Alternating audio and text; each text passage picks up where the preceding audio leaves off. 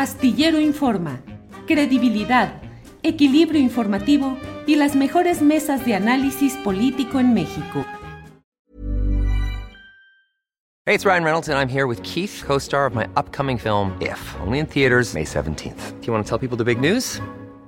All right, I'll do it. Sign up now and you'll get unlimited for $15 a month in six months of Paramount Plus Essential Plan on us. Mintmobile.com slash switch. Upfront payment of $45 equivalent to $15 per month. Unlimited over 40 gigabytes per month. Face lower speeds. Videos at 480p. Active Mint customers by 531.24 get six months of Paramount Plus Essential Plan. Auto renews after six months. Offer ends May 31st, 2024. Separate Paramount Plus registration required. Terms and conditions apply if rated PG. Hey, I'm Ryan Reynolds. Recently, I asked Mint Mobile's legal team if big wireless companies are allowed to raise prices due to inflation. They said yes. And then when I asked if raising prices technically violates those onerous two-year contracts, they said, what the f*** are you talking about, you insane Hollywood ass?"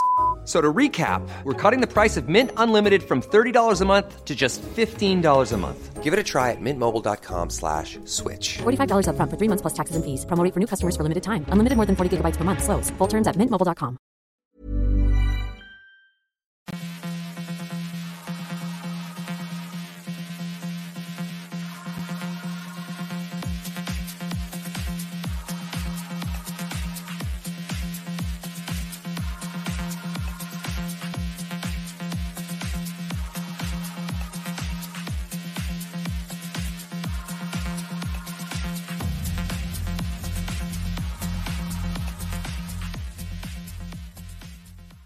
La una de la tarde, la una de la tarde en punto y ya estamos aquí en Astillero Informa. Muchas gracias por acompañarnos en este viernes 16 de diciembre de 2022. Muchas gracias por acompañarnos en esta transmisión donde le vamos a tener la información, el análisis, el debate de muchos asuntos relevantes. Tendremos recomendaciones de fin de semana, tendremos la mesa del más allá y tenemos entrevistas, análisis, todo lo relevante de este día que está marcado fundamentalmente por el atentado que sufrió ayer en la noche el periodista Ciro Gómez Leiva cuando se dirigía de las estaciones de imagen televisión en la avenida Universidad casi con el eje 10 sur de la Ciudad de México, el eje 10 sur Copilco, y al trasladarse hacia su casa en la colonia Florida, muy cerca de ahí, a siete, ocho minutos en vehículo, pues sufrió un atentado del cual están atentas las autoridades policíacas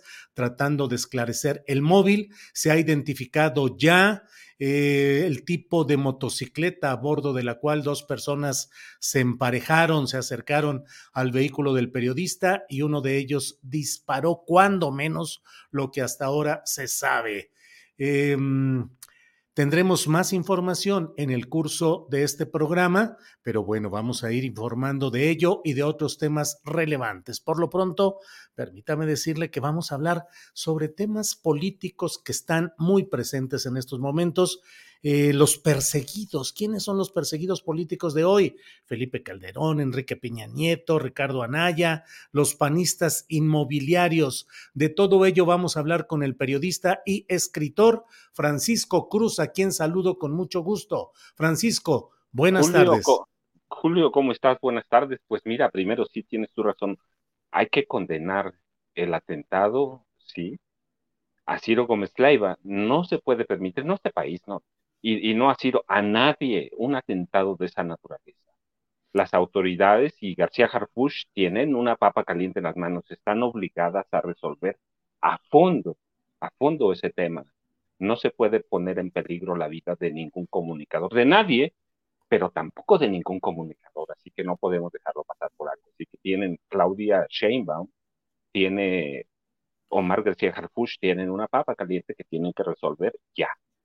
Sí, fíjate, eh, Paco, que pues lo que sucedió anoche, eh, después de las 11 de la noche que terminó el programa de Ciro Gómez Leiva, pues eh, coloca en la discusión y en el análisis qué es lo que está sucediendo en términos generales contra los periodistas, pero hasta ahora en la Ciudad de México no se había producido un ataque, un atentado contra periodistas eh, en lo general, creo yo, y en particular contra algunos de tanta relevancia mediática como es el propio Ciro Gómez Leiva.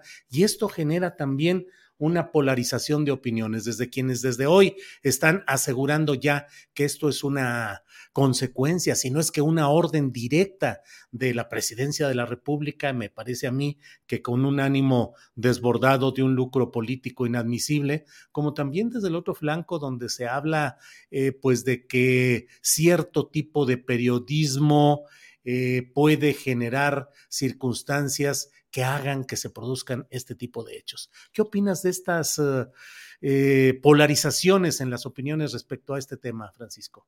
No, mira, Julio, no, no importa la polarización, no importa nada. Un atentado así es inadmisible en una ciudad que se había visto libre de, de, de ese tipo de atentados. Por eso justamente las autoridades de la Ciudad de México tienen la obligación de darle una salida pronta, creíble y, que deje satisfechos a todos. De lo contrario, esto puede peligrar. Más allá de, quienes ven el atentado o, como un autoatentado o como una invención, o, aquellos que están haciendo raja política, por esas dos posiciones, el gobierno de la ciudad y Omar García Harfuch tiene la obligación de darle una resolución y una salida pronta para todos y para bien de esta ciudad y de este país, Julio. no se vale un atentado contra nadie, pero contra un comunicador y así menos, Julio. Sí, sí, sí, coincido totalmente y suscribo lo que dices y estoy exactamente en la misma postura, Francisco. Eh, Paco, por otra parte, bueno, pues eh, habíamos quedado, antes de que todo esto sucediera, habíamos quedado de platicar hoy sobre los temas de los eh, políticos que están pendientes de procesos judiciales o bien que están involucrados, así sea indirectamente, en este tipo de temas. Habíamos hablado del tema de quienes eh, están sujetos a estos procesos judiciales, pero invocan razones políticas. Eh, Peña Nieto, desde luego, Ricardo Anaya, que está fuera del país, los panistas inmobiliarios y ahora de manera indirecta el propio Felipe Calderón, que aun cuando formalmente no tiene ninguna averiguación previa en su contra en México ni en Estados Unidos, salvo lo de la Corte Penal Internacional, que tiene también sus bemoles, pero bueno, ahí está también este tema. ¿Cómo has visto toda esta circunstancia de los políticos metidos en entre telones y encrucijadas judiciales, Francisco? Mira, Julio, yo te lo resuelvo por dos puntos. Primero, ¿por qué España? ¿Por, qué huir a España? Sí, este, podemos alegar o aducir razones o inferir de que, bueno, pues es la madre patria o como quieran llamarle, ¿sí? Y podemos trazar, este, estos rasos. Pero no, mira, la, realidad es una. Primero, recuerda, eh, a partir de, de, 1990 empieza una incursión o nueva incursión de, de nuevos españoles a, a, México, a toda América Latina, ¿sí? que, se concreta ya después de la firma del Tratado de Libre Comercio y ya hay lo que se llama una reconquista económica de América Latina. Y en ese proceso, Calderón y luego Enrique Peña Nieto le abren la puerta prácticamente a grupos de poder españoles que, que, hoy los tenemos este, aquí en México. Mira, todos hablamos de, de, Iberdrola, pero tenemos cualquier cantidad de, de firmas en las que Calderón, Enrique Peña Nieto, les dieron prácticamente todo, Iberdrola, Gas Natural, Repsol, eh, BBVA, no Bancomer, retiro, BBVA, OHL, FCC, Dragados, Acción Agna, Telefónica, Sara, a donde busques. Y todo eso creó compromisos de políticos poderosos y empresarios poderosos de España con dos personajes en especial con Felipe Calderón Hinojosa y con Enrique Peña Nieto. Así que no debemos, eso no debe extrañarte. ¿Por qué, por qué refugiarte España? Que es una huida, si está muy cerca el caso, en el caso de Calderón, está cerca el caso de, de, Genaro García Luna, pero tienen sus razones. Ellos le abrieron la puerta a, a, través ciertamente de algunos empresarios mexicanos como Valentín Díez Morodo, a, a, la nueva oleada. Está Juan Camilo Muriño Terraza, Terrazo, ¿te acuerdas? que en España lo daban como español.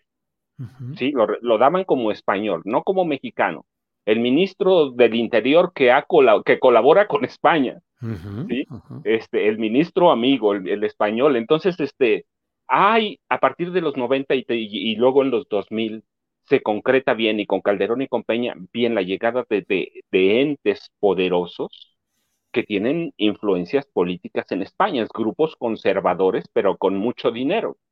Entonces, esa es la, la, la, razón por la por qué buscar a España, por qué buscar, por qué solicitar una visa o visas, visados especiales.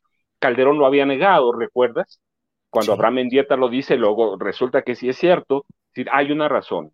La reconquista española económica de España y México le abrió las puertas a grupos poderosos. Entonces, y, ir para allá es eso. Lo otro, bueno, pues mira, el caso de Calderón está, el, el, no saben qué esperar del caso de Genaro García Luna, ¿sí? Hay millones y millones de cuartillas y miles que no han leído siquiera la defensa y que no la entienden o que no las quieren aceptar porque alegan que, que Genaro García Luna tenía acceso a la seguridad nacional y, e, en ese contexto pues tenía acceso a, a, entes y a personajes de Estados Unidos que se puede malinterpretar y por lo tanto el acercamiento con grupos de narcotraficantes. La realidad es que sí hay una preocupación legítima porque no saben todo lo que hay. Ya tuvimos la primera audiencia preparatoria en la semana y estamos a, unas semanas, así que Calderón tiene razones.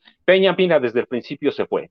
Desde el principio lo acabamos de ver rejuvenecido, lo acabamos de ver bien, este, gastando su dinero. Miran, este, es difícil saber cuánto dinero tienen, pero a, llegando a una fuente aquí, a otra por acá, este, de, de gente que maneja dinero, pues aducen que Enrique Peña Nieto tiene una fortuna promedio de 20 millones de dólares que no la podría documentar. Este, nada es oficial, sí, son detallitos de un lado, de otro. Este, Calderón tendría una de 17 millones. Entonces tienen que esconder, tienen que, que ponerse a salvo. Si no, no hay otra explicación. Mira, ¿por qué, ¿por qué irte a refugiar cuando tienes todo el poder en México? No, no vemos a los presidentes de otros países, excepto, de América Latina, algunos que huyen a Estados Unidos, a Miami, este, o, a Europa, pero en especial tenemos estos dos personajes, Felipe Calderón y Enrique Peña Nieto, que definitivamente han pedido este, una especie, pues una especie de asilo. Claro, una especie de asilo.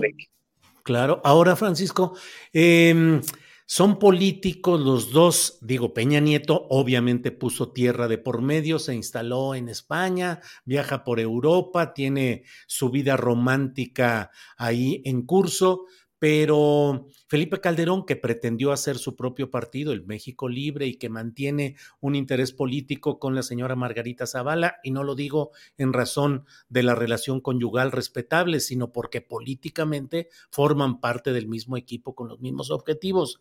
Y pero hay otros panistas de menor calado, pero de igual involucramiento judicial, que son los panistas metidos en lo que se ha llamado el cártel inmobiliario y que eh, evidentemente cualquiera que haya visitado o caminado por la delegación Benito Juárez, ahora alcaldía, pues ha verificado pues que hay construcciones irregulares, pisos y pisos por encima de otros y un libertinaje en concesiones, permisos y autorizaciones terribles. Están luchando políticamente estos inmobiliarios panistas conocidos como un cártel. ¿Qué opinas de todo esto, Francisco? Mira, Julio, dicen en mi casa que hay tres cosas que no se pueden ocultar.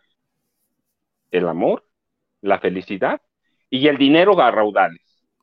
Y mira, desde, desde que llegó Vicente Fox a la presidencia con Martita Sagún, que era entonces Martita, no Marta, Martita Sagún Jiménez, parece que hay una carrera por los de los panistas por mostrar el poder a través de la ostentación. A través de la ostentación. Yo recuerdo, mira, eh, hablamos del cártel inmobiliario, pero tenemos que referirnos necesariamente a parte del pasado. E, en 2011 publicó un libro que se llama eh, las concesiones del poder, el tráfico de influencias que ha marcado el sexenio de Calderón. Pero había cosas que me llamaron la atención. Una, porque la platicó José Gutiérrez Vivo en esa época que era, dominaba prácticamente el espectro de la radio, en 2006. Él hizo una serie de entrevistas a todos los candidatos presidenciales. Y contó uno en especial Felipe Calderón y Margarita Zavala. Y él contó, porque yo estaba en esta reunión, que los, lo habían metido los Calderón Zavala Gómez del Campo a la casa de los sirvientes, de su casa natural en Las Águilas, que medía doscientos y tantos metros cuadrados, pero curioso cómo era Gutiérrez Vivó. Entonces, finalmente caminó por la casa, dice, ni siquiera los niños sabían a dónde iban a dormir, porque no era su casa, claramente. Y encontró una puerta secreta que lo llevó a una casa que medía más de dos mil metros cuadrados. Calderón y Margarita ya tenían su casa blanca, pero eso para decirte, encontraron en los bienes raíces cómo esconder y cómo crear nuevos esquemas para justificar en parte el saqueo, para esconder el dinero. Este, lo mismo hizo Ricardo Anaya y luego le encontraron su, su eso no lo encontraron. Yo lo documenté también en ese, para ese libro, su chalecito suizo en Ayapango, allá pegado al volcán, al volcán Popocatépetl. encontraron en los bienes raíces una forma o un esquema de esconder dinero. Y así llegamos al cártel inmobiliario, que, mira, no lo denunciamos nosotros, no lo denuncias tú, no lo denuncias. Lo denuncia Margarita Zavala y lo avala Felipe Calderón. ¿Recuerdas en 2017, 2018, cuando renuncia al PAN? Ella dice, hay un equipo, hay una dirección que está saqueando al partido que, que protege la corrupción. Encabezada por Anaya, por, por, por, este, por, por Cortés este, Mendoza. Este, entonces, ellos lo denuncian. A partir de 2007, fíjate, 2017 estamos hablando, pero desde 2015 ya se conocía. Igual lo, lo, lo, de, lo, de Ricardo Anaya, no solo lo de Marco Cortés, Ricardo Anaya. Entonces protegen, mira, para que te lleve un fraude o una defraudación de 7 mil millones de pesos, tiene que haber una gran conspiración. Esconder tanto dinero tiene que mojar a muchas manos. Y ahí entran las acusaciones de Margarita y avaladas por Felipe Calderón, 2017, 2018. Ahí están. Hay que echarse un clavado solo a Internet. No hay que inventar nada, este Julio. Hay, que, hay, que, hay que visitar sus casas, hay que verlos. Encontraron en el tema o en los esquemas inmobiliarios, en el tráfico de, de, permisos, este, eh, eh, en, en, la protección de la, de la diligencia, encontraron los esquemas para lavar dinero, para enriquecerse y, y, para saquear a la alcaldía y hacer dinero que tú, como lo dices, hay que caminar solo por la alcaldía y te vas a encontrar cualquier cosa. Yo, mira, este, ayer este, tuve que, que, que, ir a la Ciudad de México y, lo primero que te dan cuando llegas a la terminal, fíjate, a la terminal en observatorio, ¿sí? E, este, están repartiendo todos los esquemas de, la corrupción del PAN en la Benito Juárez. Es decir, hay una gran conspiración que involucra necesariamente a, Marco Cortés Mendoza, que, involucra a Ricardo Anaya Cortés y que involucra a toda la dirigencia. ¿no? Es decir, no puede ser que Margarita Zavala, como, le como lo dijo Felipe Calderón, una panista muy valiosa que denunció la manipulación del padrón interno y la corrupción en la delegación Benito Juárez, se les ha ido, hay que leerla. Si No puede ser que la denuncia de esta persona, avalada por el presidente de la, de la República, no la haya investigado el PAN. Si la investigó, fue interno y se quedó con unos moches. Si no hay explicaciones, Julio. Sí, sí, no, no, no, no hay mucho para dónde hacerle ahí Francisco, y sigue, pues lo peor de todo, no sé qué opines, Francisco, es que estamos hablando de casos específicos de panistas, de priistas, eh, pero pues cuando estuvo el PRD también hubo muchos actos de corrupción en delegaciones eh, o alcaldías ahora de la Ciudad de México, en algunos gobiernos y en muchos estados de la República, no sé cuál sea tu opinión, eh, Francisco, pues continúa con diversos banderas políticas, con diversas etiquetas, incluyendo los gobiernos en algunos casos de la propia Morena. Es como una corrupción generalizada en la clase política, Francisco. No, pero claro, yo te decía que mira, en, mi casa también dicen que lo que, lo que se hereda no se esconde. ¿sí? Lo que se, e, e, heredamos el color de los ojos de nuestros papás, el, tamaño de los dientes.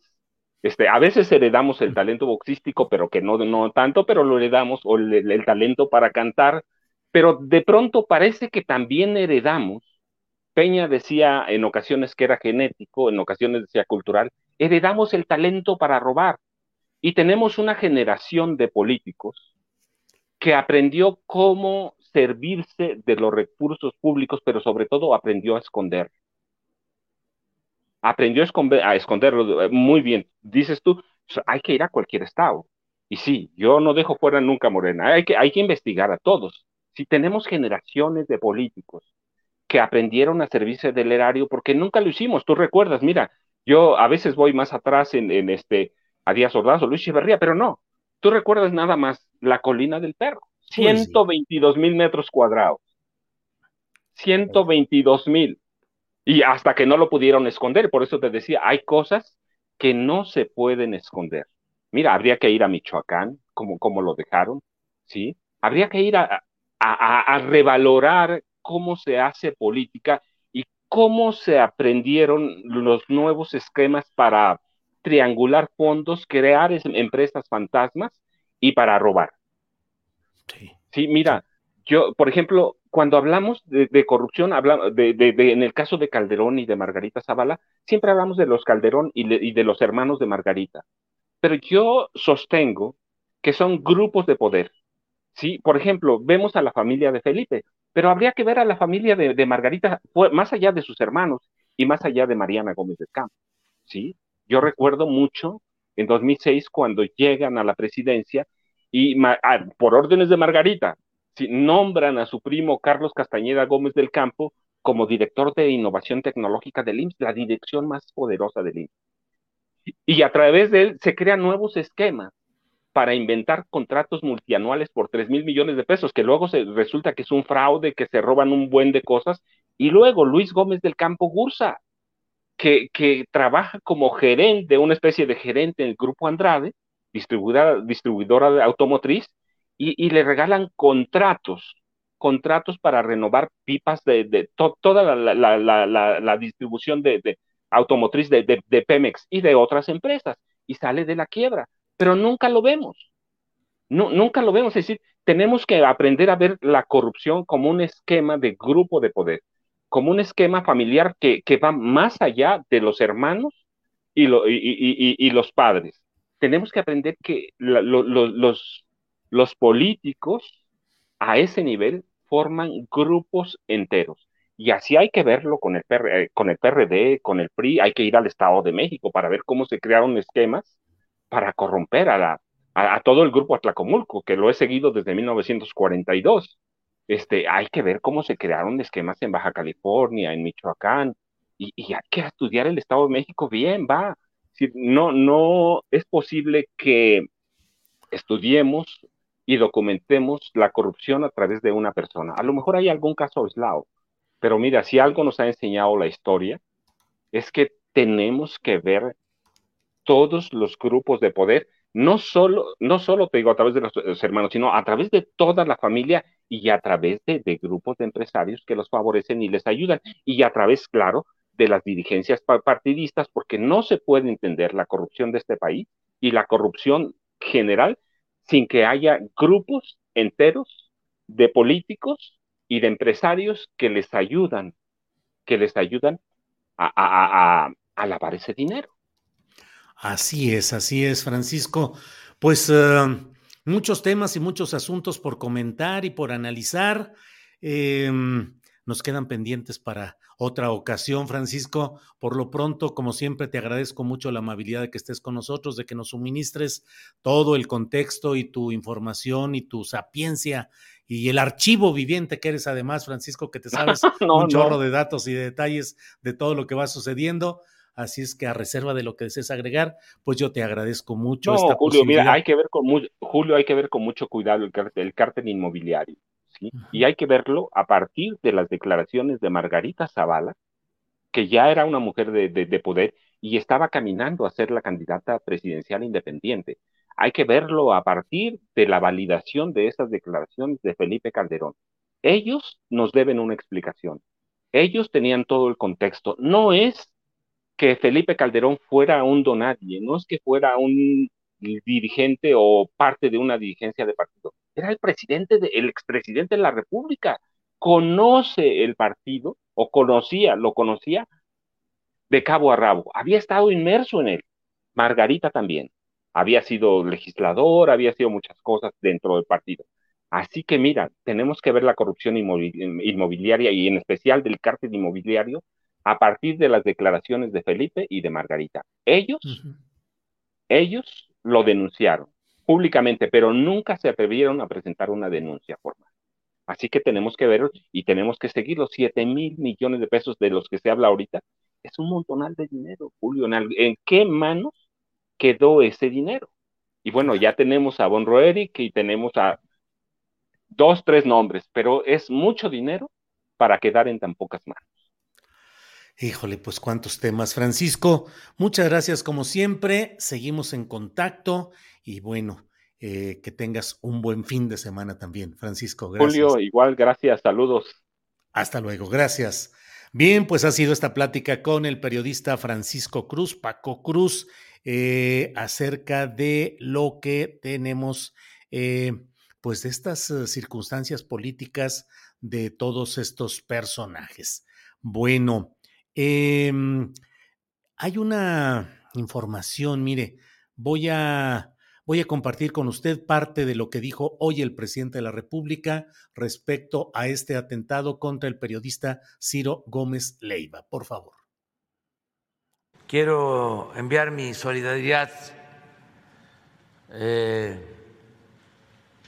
enviarle mi apoyo a Ciro Gómez Leiva, que ayer fue pues eh, víctima de un atentado, afortunadamente no hubo eh, consecuencias fatales, graves, y lo celebramos porque es eh, un periodista, un ser humano, pero además es un eh, dirigente de opinión pública y un daño a una personalidad como Ciro genera mucha inestabilidad política, desde luego. Darle seguimiento a este asunto y lo más importante es expresar nuestra solidaridad decirle a Ciro que no está solo. Y esto lo hago por convicción, porque tenemos diferencias, son notorias, son de dominio público, las vamos a seguir teniendo, pero es eh, completamente eh, reprobable que se atente contra la vida de cualquier persona y en este caso de un periodista como Ciro Gómez Leiva. Pues esto es lo que ha dicho el presidente de la República respecto a este atentado contra el periodista Ciro Gómez Leiva.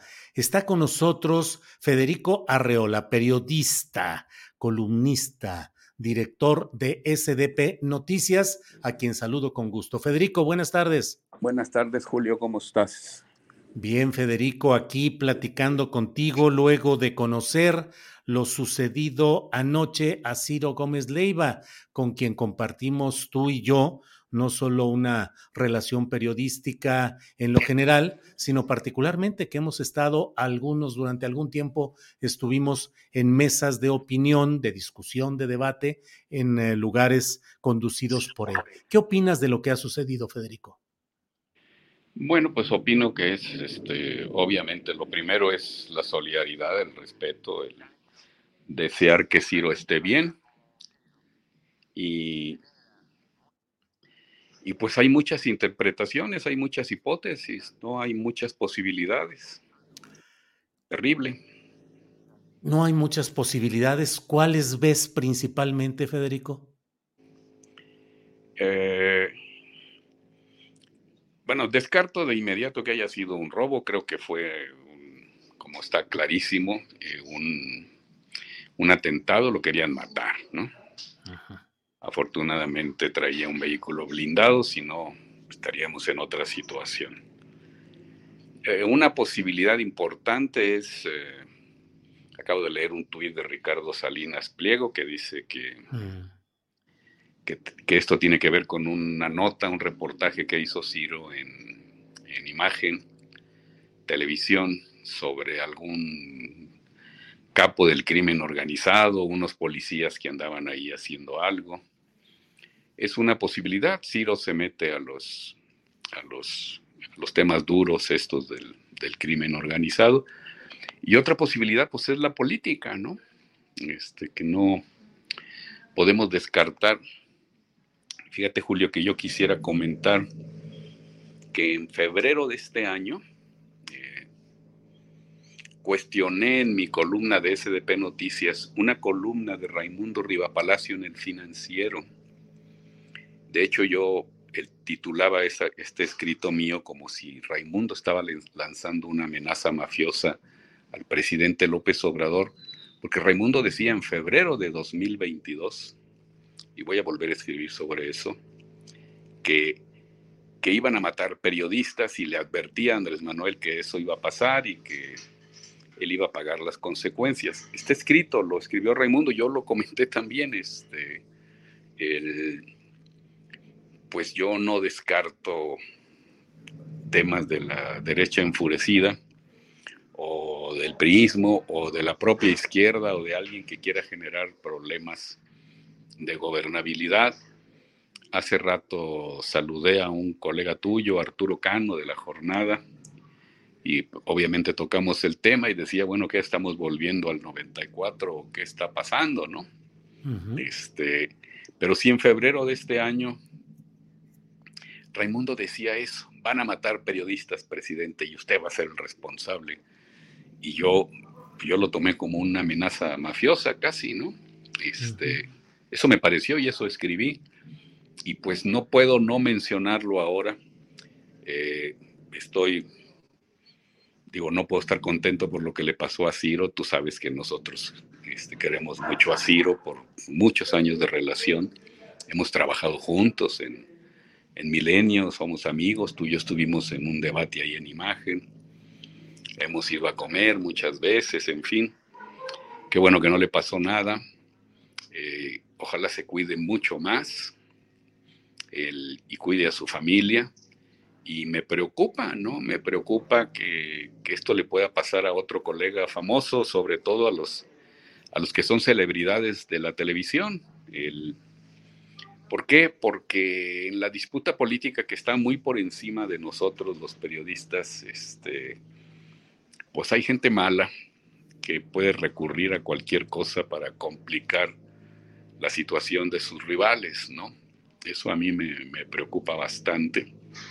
El, y pues así lo veo. Yo, sí. yo quisiera pedirle a todo el mundo que revise lo que escribió Raimundo en, el, en febrero de este año.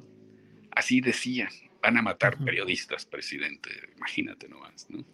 Federico, lo que estás hablando, lo que estás elaborando, es una idea de que adversarios del propio presidente de la República estén aprovechando las circunstancias para golpear figuras, golpear físicamente, tratar de llegar a un asesinato de figuras que han sido criticadas en, el, en la mañanera por el propio López Obrador y direccionar una presunta responsabilidad hacia Palacio Nacional. Pues es que es muy, es muy, es una manera muy elemental de hacer las cosas, ¿no? Este, no digo que eso haya pasado, no tengo la menor idea que pasó.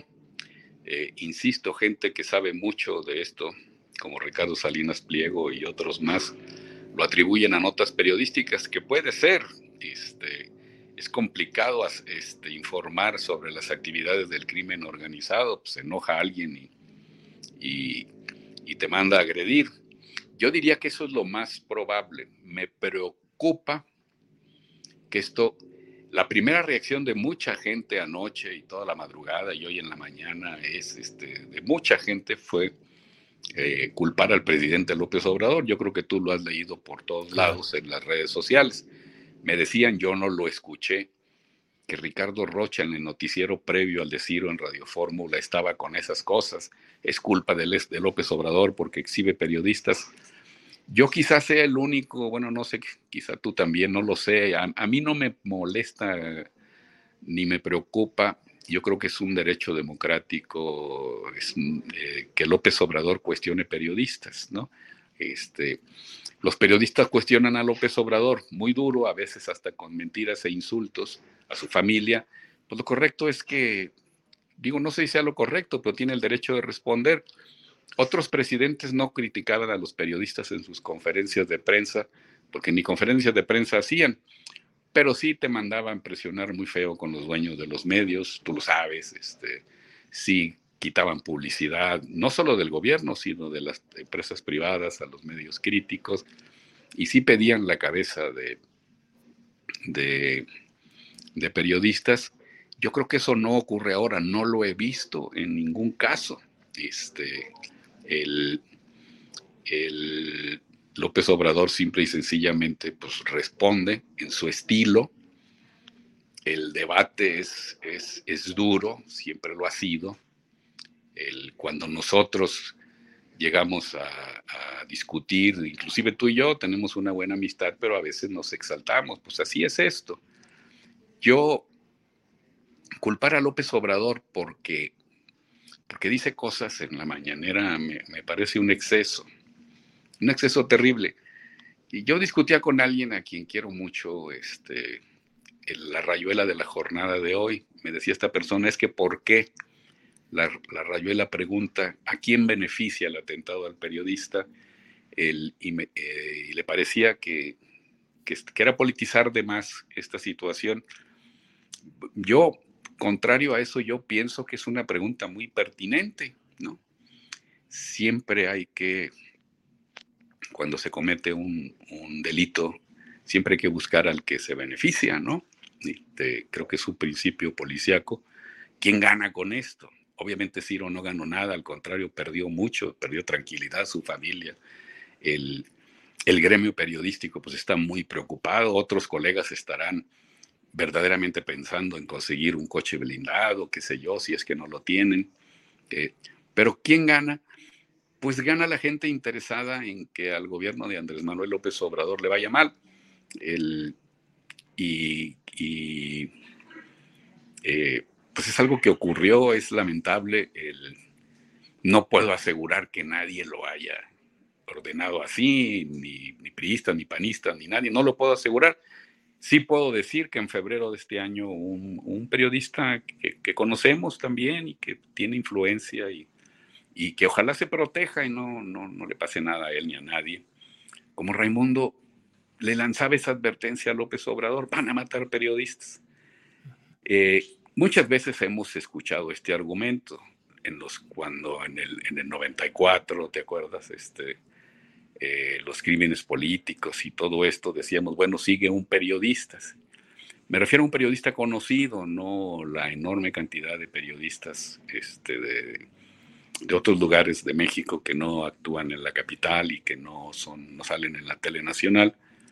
El, que es otro problema ahí muy grave, yo también creo que relacionado con el crimen organizado, pero muchas veces se dijo, seguirá un periodista, alguien, alguien de la tele, que, celebridad, y, bueno, este, ocurrió, qué bueno que Ciro está bien, este, yo honestamente hablando, con, muchas diferencias con Ciro, lo, lo, quiero bastante, te consta, este, hemos tenido una larga amistad, que espero continúe, y, que se defienda y proteja, pero no, no, sé qué pienses tú, pero yo no, es que, Federico, se da además en un momento político muy peculiar, luego que se aprueba este plan electoral que ha irritado mucho a los adversarios al presidente López Obrador, se da después de que se da a conocer eh, la demanda penal de Pío López Obrador contra Carlos Loret de Mola y se da cuando estamos ya eh, solo esperando el descanso navideño para en enero reanudar con toda fuerza la batalla por 2024. ¿Qué opinas estos cuadros? Pues va a ser una batalla muy intensa la del 2024. Creo que Morena lleva ventaja. Este tipo de cosas le obviamente golpean a Morena. Este, no creo que tanto. Por fortuna no le pasó nada a Ciro, ojalá no le pase nada a nadie. Va a ser el, el, dos, el próximo año y sobre todo el 24, pues van a ser tremendos en términos de, de, de todas estas disputas y de lo que y de lo que pueda pasar. Es que además mmm, van a decir tus las gentes que ven tu, tu programa en el YouTube, pues que yo estoy obsesionado, pero a lo mejor sí, a lo mejor no, yo creo que es un juicio objetivo. Toda esta violencia, todo este abaratamiento del, del, del crimen, es decir, lo barato que sale ordenar matar a alguien ahora, es un país lleno de sicarios por todas partes.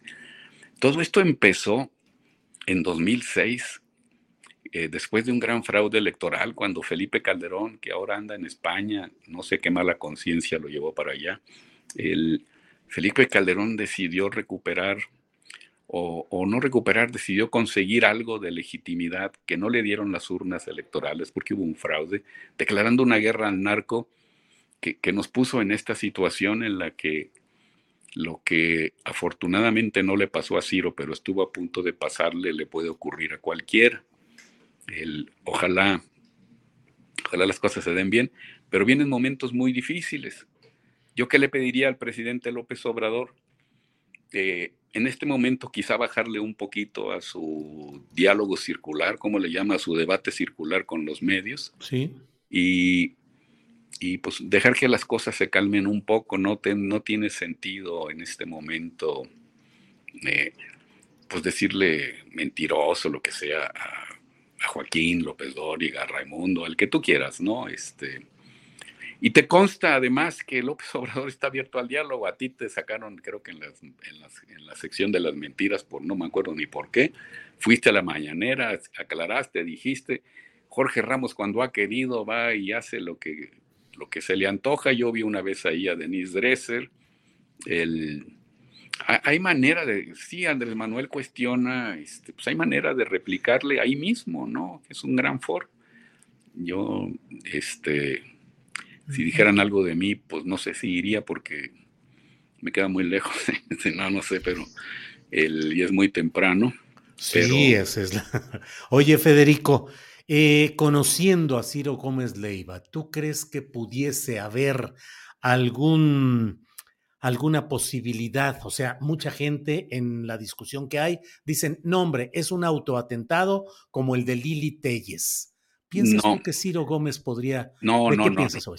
no, no, no, no, por ningún motivo. No sé si lo de Lili con Paco Stanley fue un autoatentado, que por cierto lo mencionó hace poco López Obrador. Eso no lo sé. Ni, ni, yo estaba en Monterrey, allá en Monterrey las cosas las veíamos de otra manera. No sé qué ocurrió, yo quiero mucho a Lili, colaboró con nosotros, en fin, no sé qué pasó. Pero de ¿Eres corresponsable de que sea senadora? Pues no, ¿yo por qué? Este, ¿No la alentaste tú? No, no, no, no, no. A mí me, a mí me pidieron su teléfono para invitarla y yo lo di. Este, bueno, ya es otro tema. Pero no, de, a ver, yo considero a Ciro un periodista íntegro, honesto, valiente, muy profesional, polémico, el incapaz.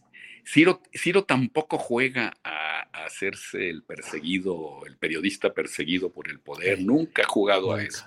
Hay colegas que sí les encanta hacerse los, los mártires de la libertad de expresión. Ciro no, y no lo está haciendo ahora tampoco, no, simplemente dice que hay especulaciones, diversiones y no sabe nada.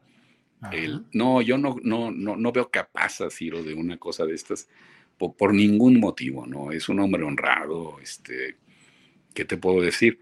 El, sí, a mucha gente no le gusta lo que hace, pero a mucha otra sí. Este, no, yo no, esto de autoatentado y eso, no. Uh -huh. Y de Lili, pues francamente, pues no, no, no sé qué ocurrió uh -huh. en aquel momento, pero pues llama la atención que Andrés Manuel lo había mencionado. Claro. Recordó aquello de, de cómo se usó para linchar pues al ingeniero Cárdenas, básicamente, ¿no? En ese momento. Claro. Sí, El, sí, sí. Pero no, decir o no, no estoy, estoy, absolutamente seguro que no, y creo que tú piensas lo mismo que yo, porque lo conocemos, ¿no? Este, es una. Si no pensáramos eso, decir o no habríamos estado en su programa y este, este, donde más bien el impresentable era Nacho Zavala, pero bueno, esa es otra historia. ese es otro rollo. Federico, pues te agradezco mucho el que hayas tenido la amabilidad de darnos eh, tus puntos de vista, tu opinión sobre todo esto. Me pareció relevante porque sé, sabemos pues la relación de amistad que hay con Ciro y la participación en algunos de sus espacios. Así es que, pues a reserva de lo que desees agregar, Federico, como siempre agradecido. Pues nada, darte las gracias, este, desear de verdad que, que Ciro y su familia estén tranquilos y bien.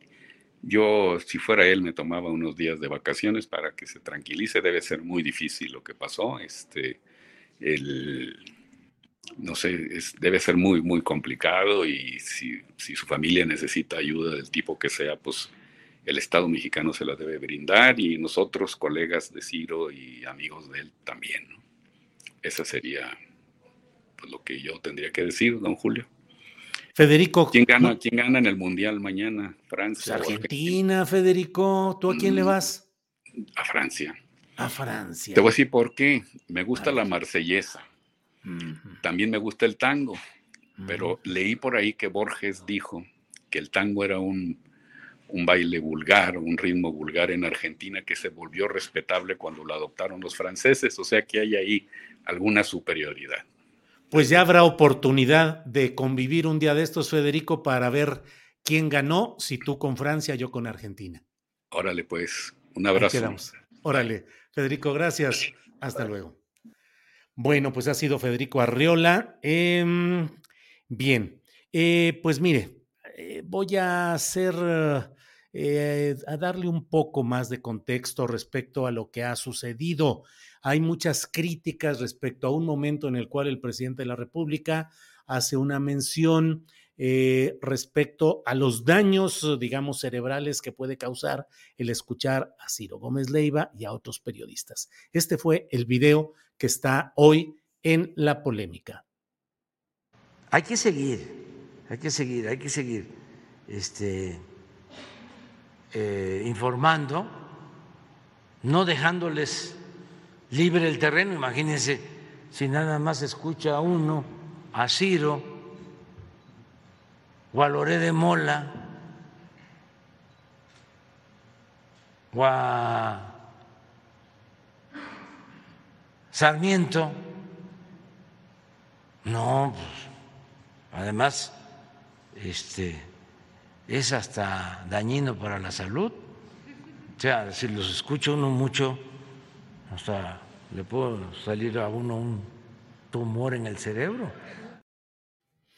Eso dijo el presidente de la República el pasado martes 14 de este mismo mes.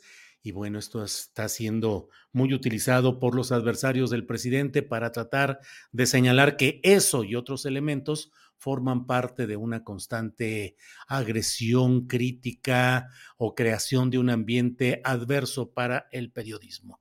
El propio, eh, mire, en otro, en otro enfoque, eh, el titular de la Secretaría de Seguridad Ciudadana, Omar García Harfuch, dijo esto respecto al atentado directo contra Ciro Gómez Leiva. En el lugar donde se recuperaron los, los casquillos percutidos, se inició la investigación y asimismo, derivado del análisis de las cámaras de videovigilancia, se cuenta con la siguiente información. Los responsables viajaban a bordo de un vehículo color negro y una motocicleta color negro con naranja tripulada por dos personas. Se pudo verificar que la motocicleta ya venía siguiendo desde las instalaciones de Grupo Imagen al señor Ciro Gómez Leiva. A las 11 02 se observa el paso de la camioneta sobre Avenida Universidad y metros atrás se puede ver nuevamente un vehículo que posiblemente va siguiendo también al periodista.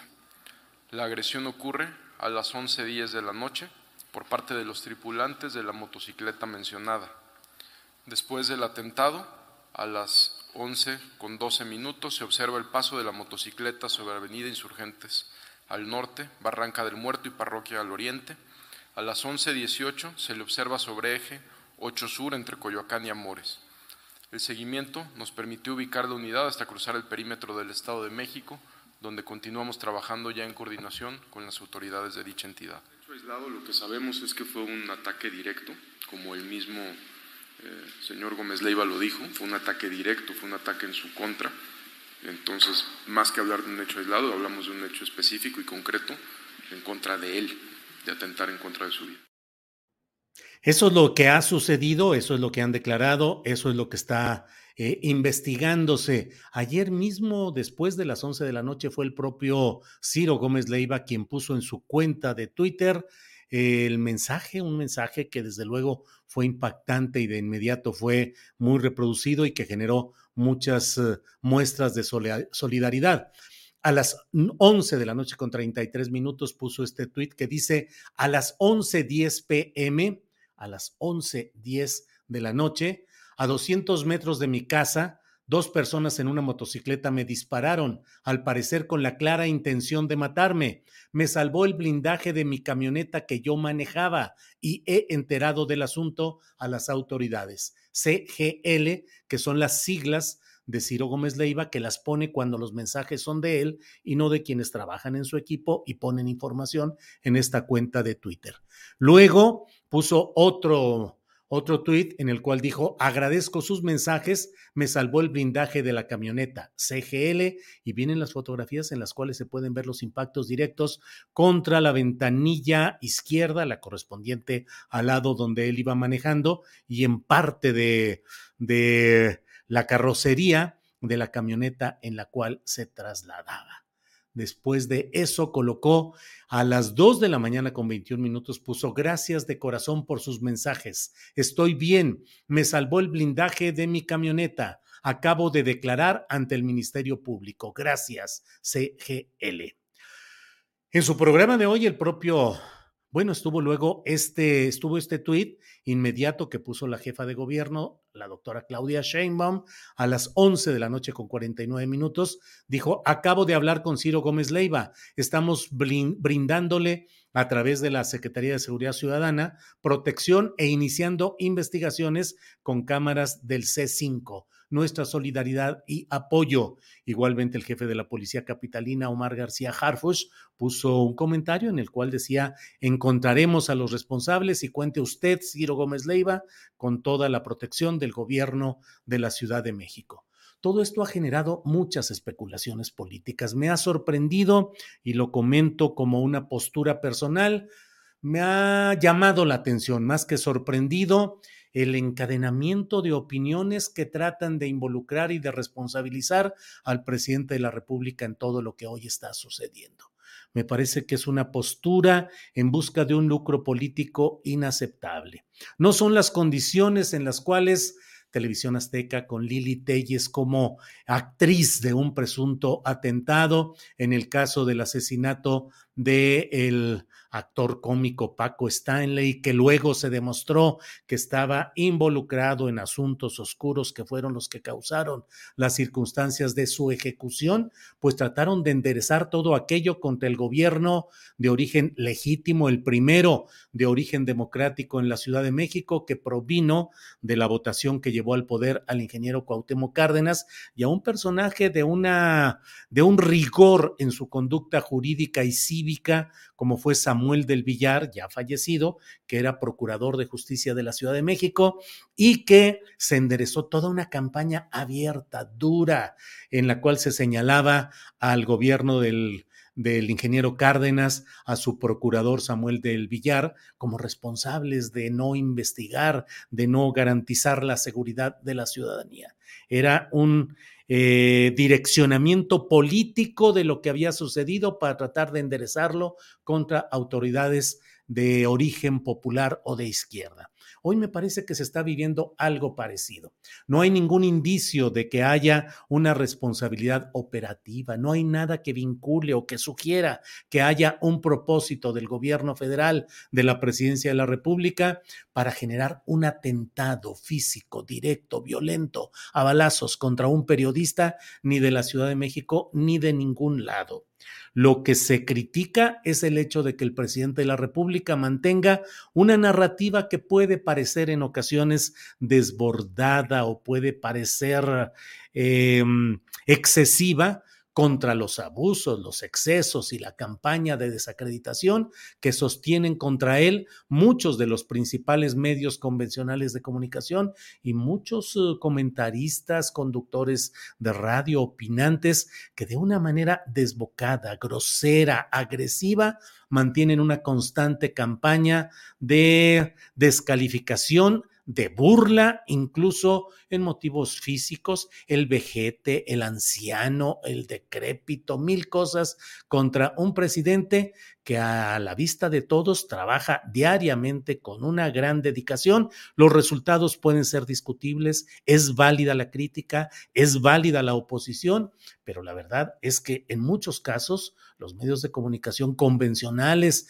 y los principales actores eh, de la conducción, del manejo de todo esto, mantienen posturas que no corresponden ni a la ética periodística, ni al compromiso cívico, ni a la construcción de una cultura democrática, sino que están en tareas de tratar de demoler, de erosionar ese gobierno popular llegado al Palacio Nacional y con extensiones en todos los poderes y espacios de la vida pública. Pero ¿qué es lo que estamos viendo y lo que está sucediendo? Un aprovechamiento con ánimo nefasto de lo que ha sucedido, que está en curso de investigación, que además está con la responsabilidad del gobierno de la Ciudad de México, de su Secretaría de Seguridad Pública, de la jefa de gobierno, es decir, del, de los gobiernos morenistas, el federal y el capitalino, está el esclarecer estos asuntos y poder informar de lo que ahí sucede. Mientras tanto, todas estas especulaciones, también algunas de quienes consideran que es un autoatentado, que Ciro Gómez se prestó a ello, eh, creo que hay que esperar, hay que esperar a que haya la información de parte de las autoridades y la reacción de los propios involucrados. Yo creo que Ciro Gómez Leiva habrá de mantener su voz eh, firme y dura, sin, en estas circunstancias, ¿cómo no pensarlo?, ante cualquier manipulación o pretensión de mover las cosas en un sentido distinto a la verdad.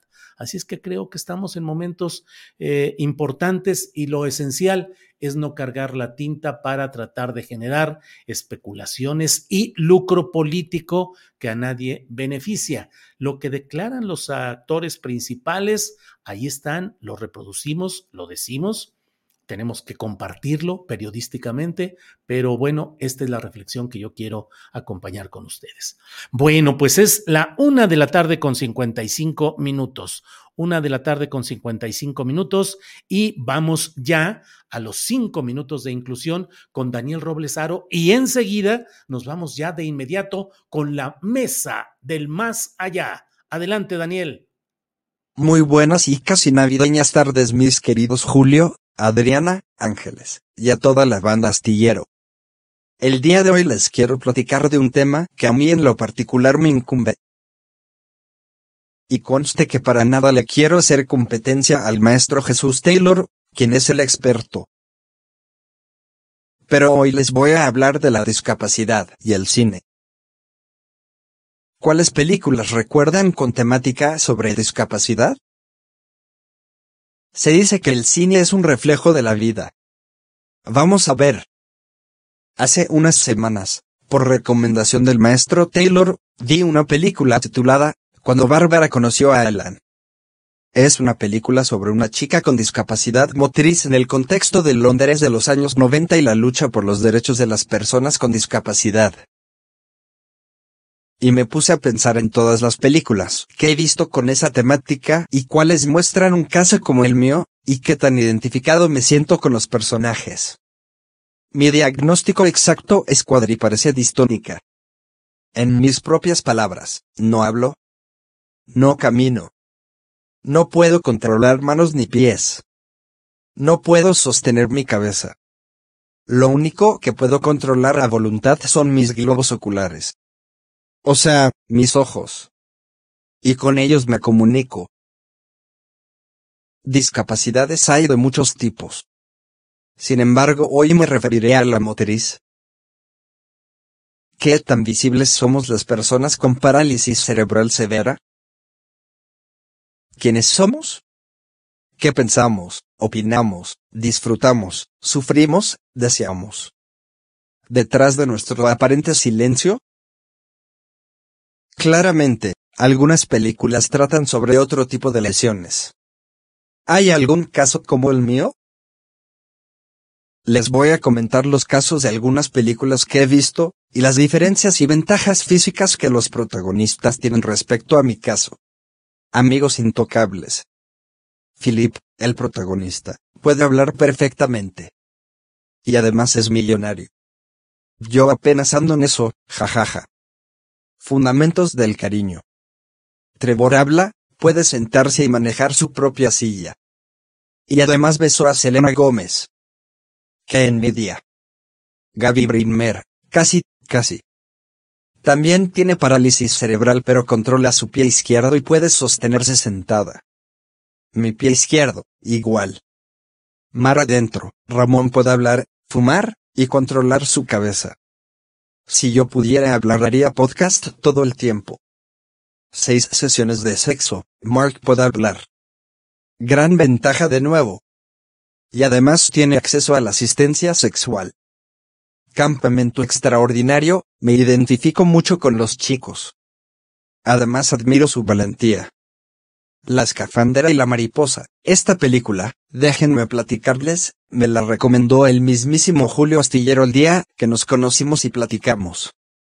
Me identifiqué tanto que pensé hacer un blog llamado, Relatos desde mi escafandra. O algo así, y luego se me hizo muy pretencioso, por no decir mamón el título. Y decidí primero aprender a escribir y ya luego echarle mucha crema a mis tacos. Bueno, y la película número uno. Y además mexicana es. Nosotros los pobres. Así como lo oyen. La mamá de Pepe el Toro, trataba desesperadamente de decir, solo con sus ojos, quién se había robado el dinero de la carpintería que alguien le traiga un tablero de comunicación a la señora. Qué diferente hubiera sido la historia, ¿no? En ese entonces la inclusión era aún menor. Y dudo mucho que se conocieran los tableros de comunicación alternativa con pictogramas, como el que yo utilizo. Además a nadie se le ocurrió establecer un código de comunicación con la señora. Yo, con puro sí y no, ya hubiera delatado el padrastro de la chorreada. Mención aparte reitero. Las personas con parálisis cerebral severa, por lo general somos ignoradas, sobreprotegidas, infantilizadas y subestimadas. Creo que voy a hacer mi propia película. O voy a proponérselo a Guillermo del Toro, Cuarono Iñárritu, o algún director que se aviente el tiro. Por cierto. ¿Ya vieron Pinocho de Guillermo del Toro? Está genial. Gracias por escuchar mi choro mareador de hoy. ¿Y ustedes? ¿Con cuál personaje de película se identifican? Hasta la próxima.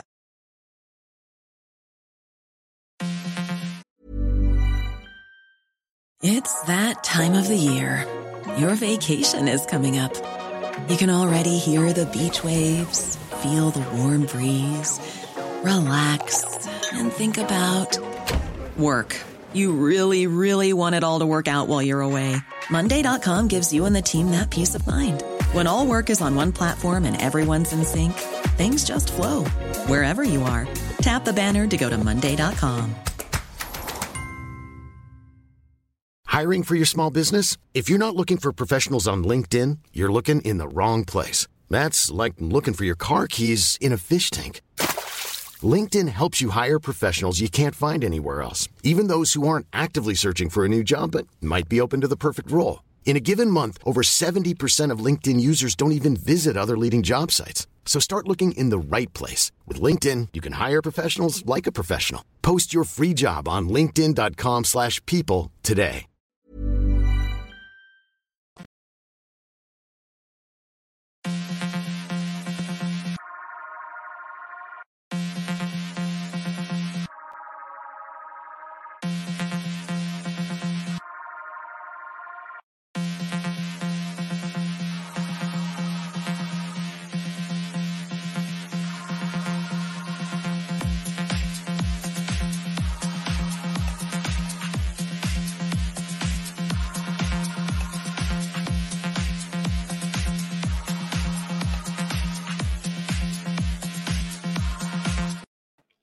Las dos de la tarde con dos minutos, dos de la tarde con dos minutos y ya estamos listos para entrar en el 2.2, es decir, en el canal 22, porque hoy se repite este programa de la Mesa del Más Allá en el canal 22 a las 7 de la noche. Bienvenidos mis compañeros de la Mesa del Más Allá.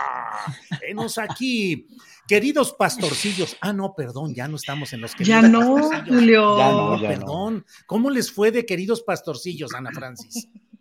Julio, pues yo todavía guardo en mi corazón la imagen edificante de verte vestido de pastorcillo, con esa seriedad que te caracteriza, que te caracteriza. Además, resaltaba tu buen cutis, Julio. Mi buen cutis, Tienes órale. buen cutis, Julio, la verdad. O- oye, no es albur, oye, pero no es albur. Y buenos dientes, Julio, qué bárbaro, ¿eh? Sí, los dientes se te veían, eres como de comercial de pasta de dientes, te lo juro. De shampoo y pasta de dientes, tú, Champú y de ¿eh? pasta de dientes. Fernando, ya ves lo que. Pero además, debo decirles una cosa: fui degradado. Originalmente me habían dicho que iba a ser yo el Espíritu Santo y estaba yo preparado para ello. Ya tenía hasta mi, mi, mi libreto elaborado de lo que iba a decir y todo. Y a la hora de la hora, Fernando Rivera dijo: Hola, pastorcillo. Y ya, quedé con pastorcillo, Fernando Rivera. Es que en la 4T no hay privilegios, Julio. el- no, no- no aplica. Es un pastorcillo más. Eh, así es. Ana Francis, ¿ya con posadas o qué, qué? ¿Cuál es el espíritu navideño al que le vas a entrar? Ya, Julio, harta posada. Aquí en el, en el módulo y en el territorio vienen un montón de posadas. Y eso es muy divertido porque es como el momento justo de ver a la gente con la que has ido trabajando, conviviendo, haciendo cosas todo el año. Y la verdad, muy contenta, Julio. Muy, muy contenta. La aprobación del presupuesto se hizo en 14 horas. Yo esperaba 26, o sea que muy decente, muy razonable.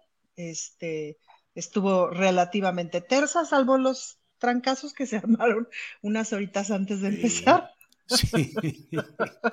Vaya, Qué que estuvo fuerte Sí eso. tengo, estuvo, sí tengo que comentar, Julio, porque ahí en un momentito de la tribuna, este, sí les dije a los diputados, oigan, ya no usen puto maricón para insultarse, por amor de Dios, porque ya es muy difícil, o sea, ayúdense, pues, ¿no? Entonces, y bueno, ya aproveché para darles un regalito a todos los diputados varones y algunas mujeres. El, el libro de ellos hablan de Lidia Cacho, pues justo para ir trabajando las masculinidades. Y luego, como a las 4 de la mañana que analizábamos con más calma el video en lo que se presentaban algunas, este, a- algunas cosas en tribuna, pues moríamos de la risa de analizar que justamente el momento en donde el diputado Gaviño, a quien respeto mucho, se enoja y se quita sus lentecitos para dar el, el trancazo, es cuando le dicen puto maricón.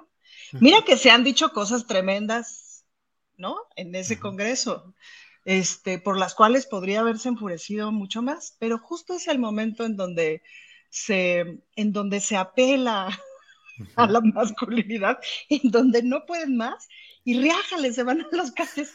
Entonces, pues yo no podía de la, o sea, fueron como cinco o siete minutos en donde varias diputadas y yo que volvíamos a darle al video, nos moríamos de la risa de, pero eso, eso es lo que realmente les ofende, que no les digan puto maricón, porque entonces, ¡ah!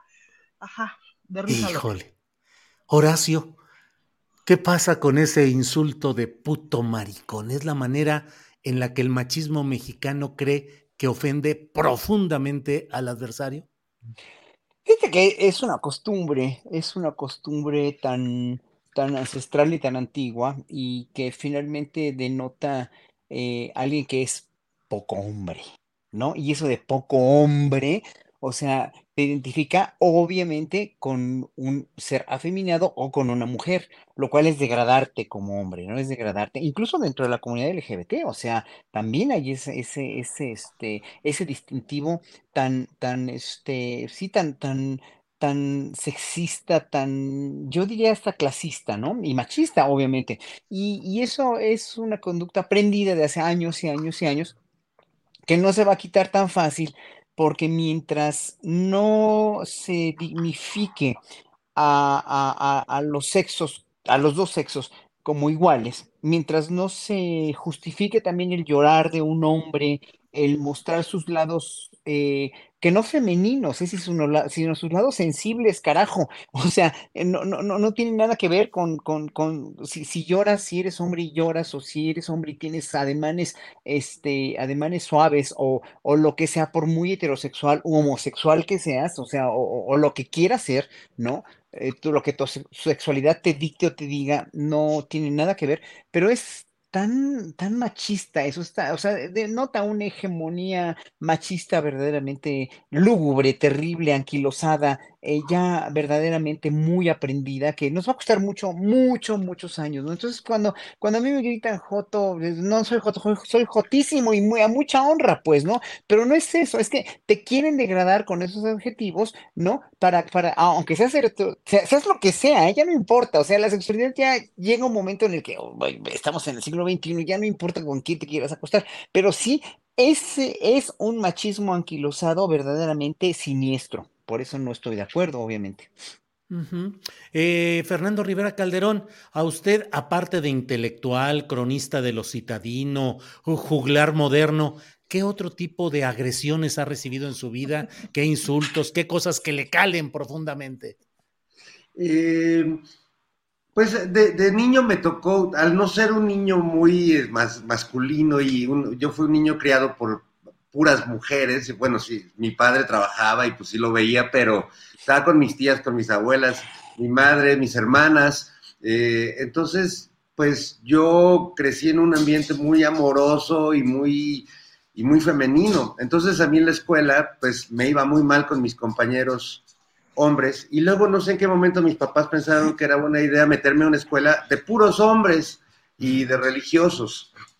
Y fue terrible porque me tocaba, pues evidentemente también el, el puto maricón, este, mariquita, eh, y, era como justo no, no entrar en el, en el patrón de hombre que los demás eh, aceptan, ¿no? Que tienes que ser pues violento, tienes que saber este, jugar fútbol, tienes que ser gandalla, pasarte de lanza con los más chiquitos, pues todo un, toda una serie de, violencias que aprenden desde niños, que aprenden en la casa y que reproducen, y que luego cuando son adolescentes hacen una canción que les parece muy simpática a la que le ponen puto, que ellos dicen que, que no tiene nada que ver con eso, pero que es la canción que más se oye en las golpizas de chavitos en las secundarias y en las preparatorias y que a todos los que les hace gracia en el fútbol y eso no piensan que puto es la última palabra que, escuchan la mayor parte de las personas que son asesinadas de manera violenta en México.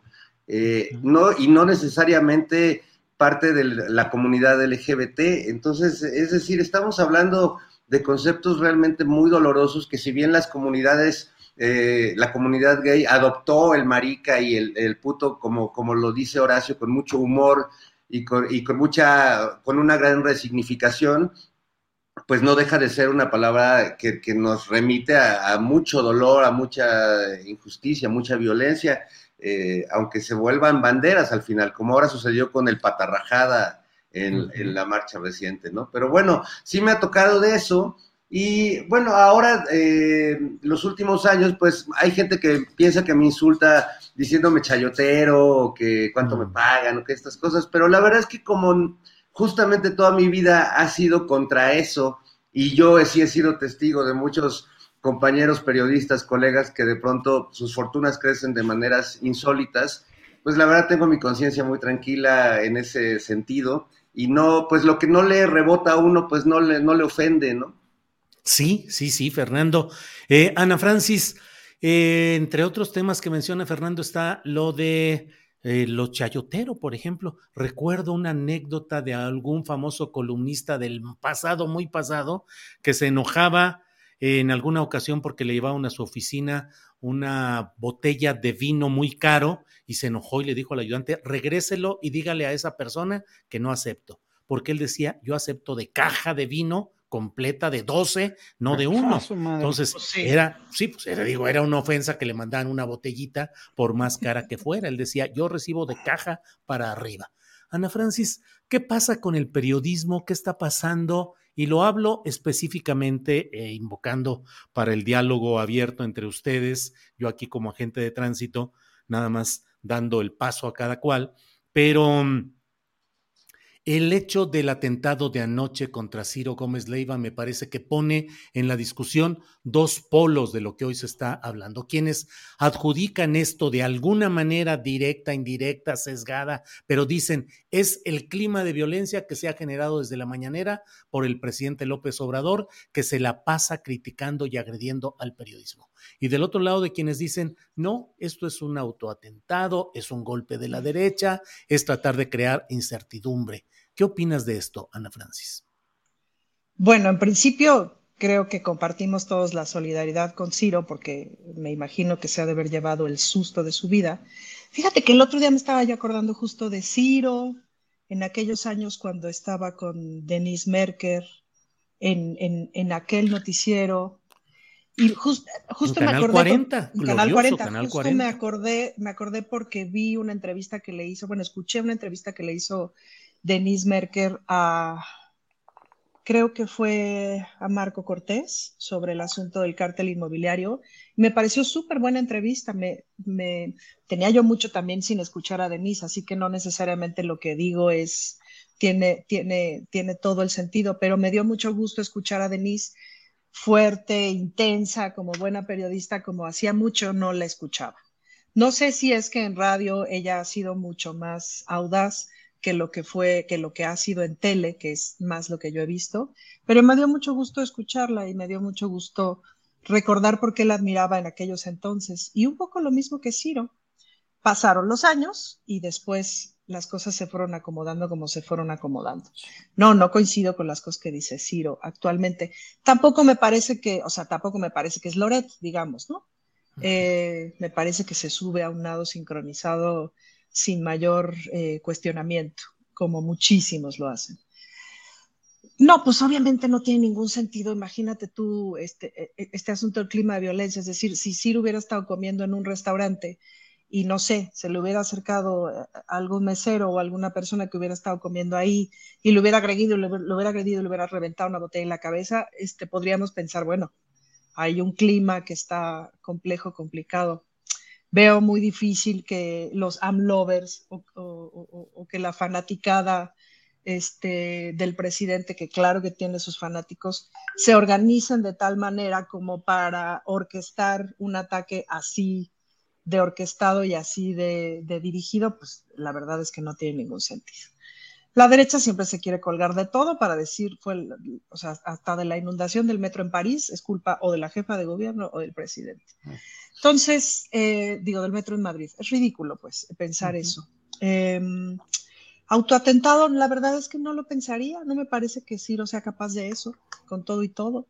Em, y que fuera una orquestación de la derecha, pues desafortunadamente no lo dudaría, Julio. Creo mucho que la Policía de Investigación de la Ciudad de México se ha estado haciendo una buena policía de investigación. Así que yo sospecho que van a tener resultados pronto, pues, ¿no? Eh, y eso nos va a aclarar un montón de dudas. Sí veo que la derecha está desesperada y que no accionan limpiamente, no tendrían por qué hacerlo, nunca lo han hecho, y que eh, vemos y empezaremos a ver como cosas orquestadas de desestabilización. Pongo un ejemplo muy sencillo. Lo que pasó en Xochimilco de, amén de que, de que haya cosas en el proceso de información del pueblo de Xochimilco para el asunto del drenaje, de todo lo que se está haciendo ahí, ese proceso de información seguro que pudo haber estado mejor por parte del gobierno. Em, a la mañana siguiente van alcaldes del PAN y esto a decirle a la gente que les quieren quitar el agua. Más allá de que dicen una mentira, es una mentira bien irresponsable, porque en términos de gobernanza, pues eso puede generar un levantamiento popular bien complicado y bien peligroso, Julio. Entonces, no me atrevería a afirmar eso, no me parece que sean momentos como de afirmar algo así, porque acaba de ser, pero yo espero que la policía de la ciudad nos informe pronto. Horacio Franco, ¿qué opinas? Gracias, eh, Ana Francis. Eh, Horacio, ¿qué opinas de este tema? ¿Qué opinas de hay un clima de agresividad contra los periodistas desde la mañanera. Eh, ¿Qué opinas? ¿Es un aprovechamiento en busca de lucro político de la derecha, tratando de generar eh, desestabilización, incertidumbre? ¿Qué opinas, Horacio? Mira, especular, especular es muy, este, es muy peligroso y es muy aventurado y aparte no ayuda en nada, no contribuye a nada. O sea, yo, he recibido mensajes y aquí en el chat estoy leyendo también que porque es gay, que porque no sé, que yo no, tenía idea, que yo respeto mucho a Ciro Gómez Leiva, es un periodista que efectivamente hace muchos años estaba yo muy de acuerdo con cómo conducía, cómo reporteaba, como todo.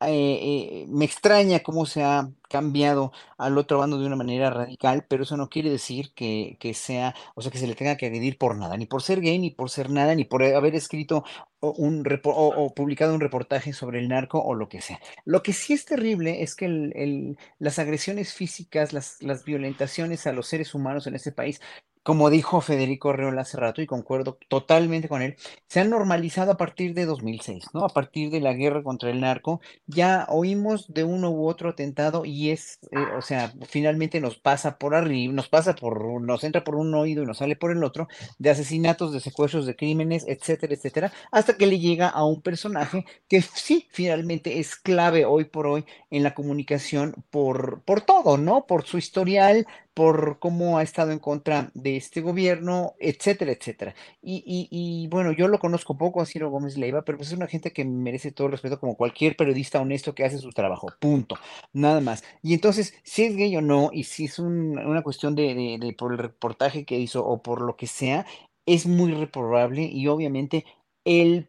Lo más terrible, ya lo dijo Ana Francis, es colgarse o quererse colgar de algo así para atacar al presidente para atacar al gobierno o para atacar a nadie, o sea, ni tampoco para criminalizar o culpar a la derecha de que, este, que, que quieren hacer un montaje, o al mismo que quiere hacer un montaje, o a la derecha de colgarse de esto. O sea, no, el problema es que la derecha sí, los opositores a López Obrador sí se quieren colgar de eso y no hay, no es justo. O sea, ya, eh, obviamente ya lo dijo también Ana Francis, la derecha en un momento dado ya no sabe ni cómo o de qué artimañas valerse para criticar y para inventar mentiras, ¿no? Y para inventar cosas que no son ciertas. Entonces, bueno, simplemente especular es muy peligroso. Y, ya con eso concluyo nada más que estoy muy feliz porque estoy viendo en el chat que son 12.628 hasta ahorita espectadores, cosa que duplica eh, en promedio todas las vistas que tenemos a la, a la hora del noticiero a las 2 de la tarde que empieza nuestra mesa. Tenemos siempre más o menos 6.000 o 7.000 y ahora ya son 12.628. Estoy muy contento por eso, en verdad. Qué bueno, Horacio. Y en un momento llegamos a los 14 mil y fracción. Wow. Antes, pero ahí vamos caminando. Muy bien, Horacio. Fernando Rivera Calderón, mmm, ¿qué opinas, pues, de este tema delicado del periodismo, del atentado contra Ciro Gómez Leiva y las opiniones en ambos bandos que tratan de ubicar políticamente lo que ha sucedido? ¿Qué opinas, Fernando? Híjole, pues bueno, es que creo que es un tema que tiene muchas aristas, Julio. Yo de entrada, como Ana y como creo que todos, eh, hay que, porque hay que decirlo, pues eh, toda la solidaridad con, con, él, porque son cuestiones que más allá de las diferencias ideológicas, no, no podemos ser ajenos o, o, no decir y no condenar esto, estos sucesos. Pero creo que hay, hay varias cosas. Eh, que no necesariamente me parece que estén conectadas. Una, que tenemos un presidente que ejerce un derecho de réplica constante, que me parece que es frontal y además es público a todas las críticas, calumnias y, francas mentiras que se dicen sobre él, sobre su familia, y que esto ha, ha, en la oposición genera el discurso de que él ataca a los periodistas, cosa que no me parece que sea así. Hay una situación en el país en el que los periodistas en general, no solo los críticos al presidente, son atacados y violentados por gobiernos estatales, eh, municipales, por eh, asuntos empresariales, eh, y que también es una constante en el país y es una tragedia cotidiana. Y también lo, otro que es con lo que, lo que tú me preguntas, Julio, pues es que creo que hay un caldo de cultivo tremendo, donde hay un, un, caldo de cultivo de odio, de mentira, de manipulación informativa, donde el ataque a un personaje como Ciro, pues puede eh, crear un, una gran desestabilización y un manejo que, siendo sol un atentado afortunadamente fallido, está provocando que actualmente el hashtag, el segundo o tercero más importante es AMLO asesino. Es decir, que pues eh, lo más preocupante es eh, que, que, estos demonios están sueltos y que está una eh, una parvada de, de, sopilotes esperando cualquier cosa así para empezar a manipular la información. Eh, quizás la, opción que, menos posible pareciera es que esto sea derivado del propio trabajo periodístico de Ciro, aunque también hay algunas teorías de que tiene que ver con la denuncia de algo de algún delincuente. Eh, pues finalmente todas las opciones son posibles, pero lo, que a mí me preocupa más es que eh, esta, esta perversidad política, que, que todo, todo, incluso lo que merece pues más bien cierta contención, como es lo que acaba de vivir Ciro, eh, pues que no haya ninguna contención por parte de quienes están en las redes sociales abonándole al odio y abonándole a, la confusión.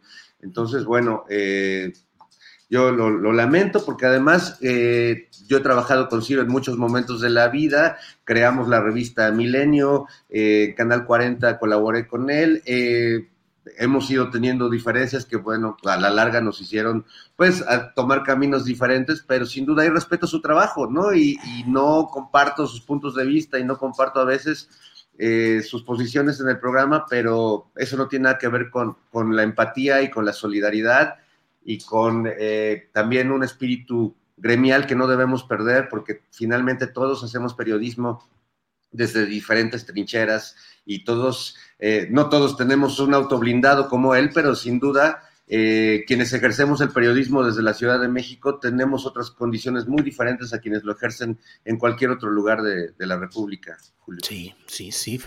Así es, Fernando.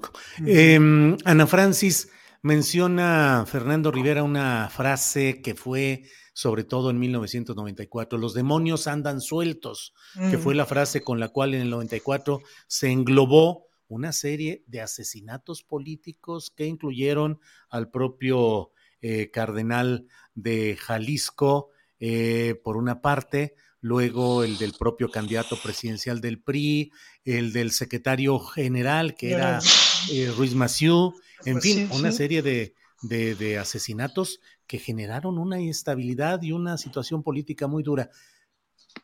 ¿En qué México estaríamos hoy si sucediera algo de ese tipo? Algo que implicara exacerbar los ánimos políticos y sociales en este momento. ¿Crees, pues, Ana Francis, que los demonios se están soltando o ya andan sueltos? Ay, pues creo que los demonios se extreman. Y no olvidemos, Julio, que el año que entra y que prácticamente ya empezó el proceso electoral del Estado de México. Em, ese es fuertísimo, Julio, porque los niveles de corrupción del Estado de México son, o sea, más allá como del, más allá del gobierno, del, del gobernador y del prismo, del prismo de Atlacomulco que está ahí incrustado pues están toda la serie de cotos de poder en secretarías de gobierno, direcciones, etcétera, y los miles y miles y miles de pequeños negocios de corrupción que están instalados en el Estado de México.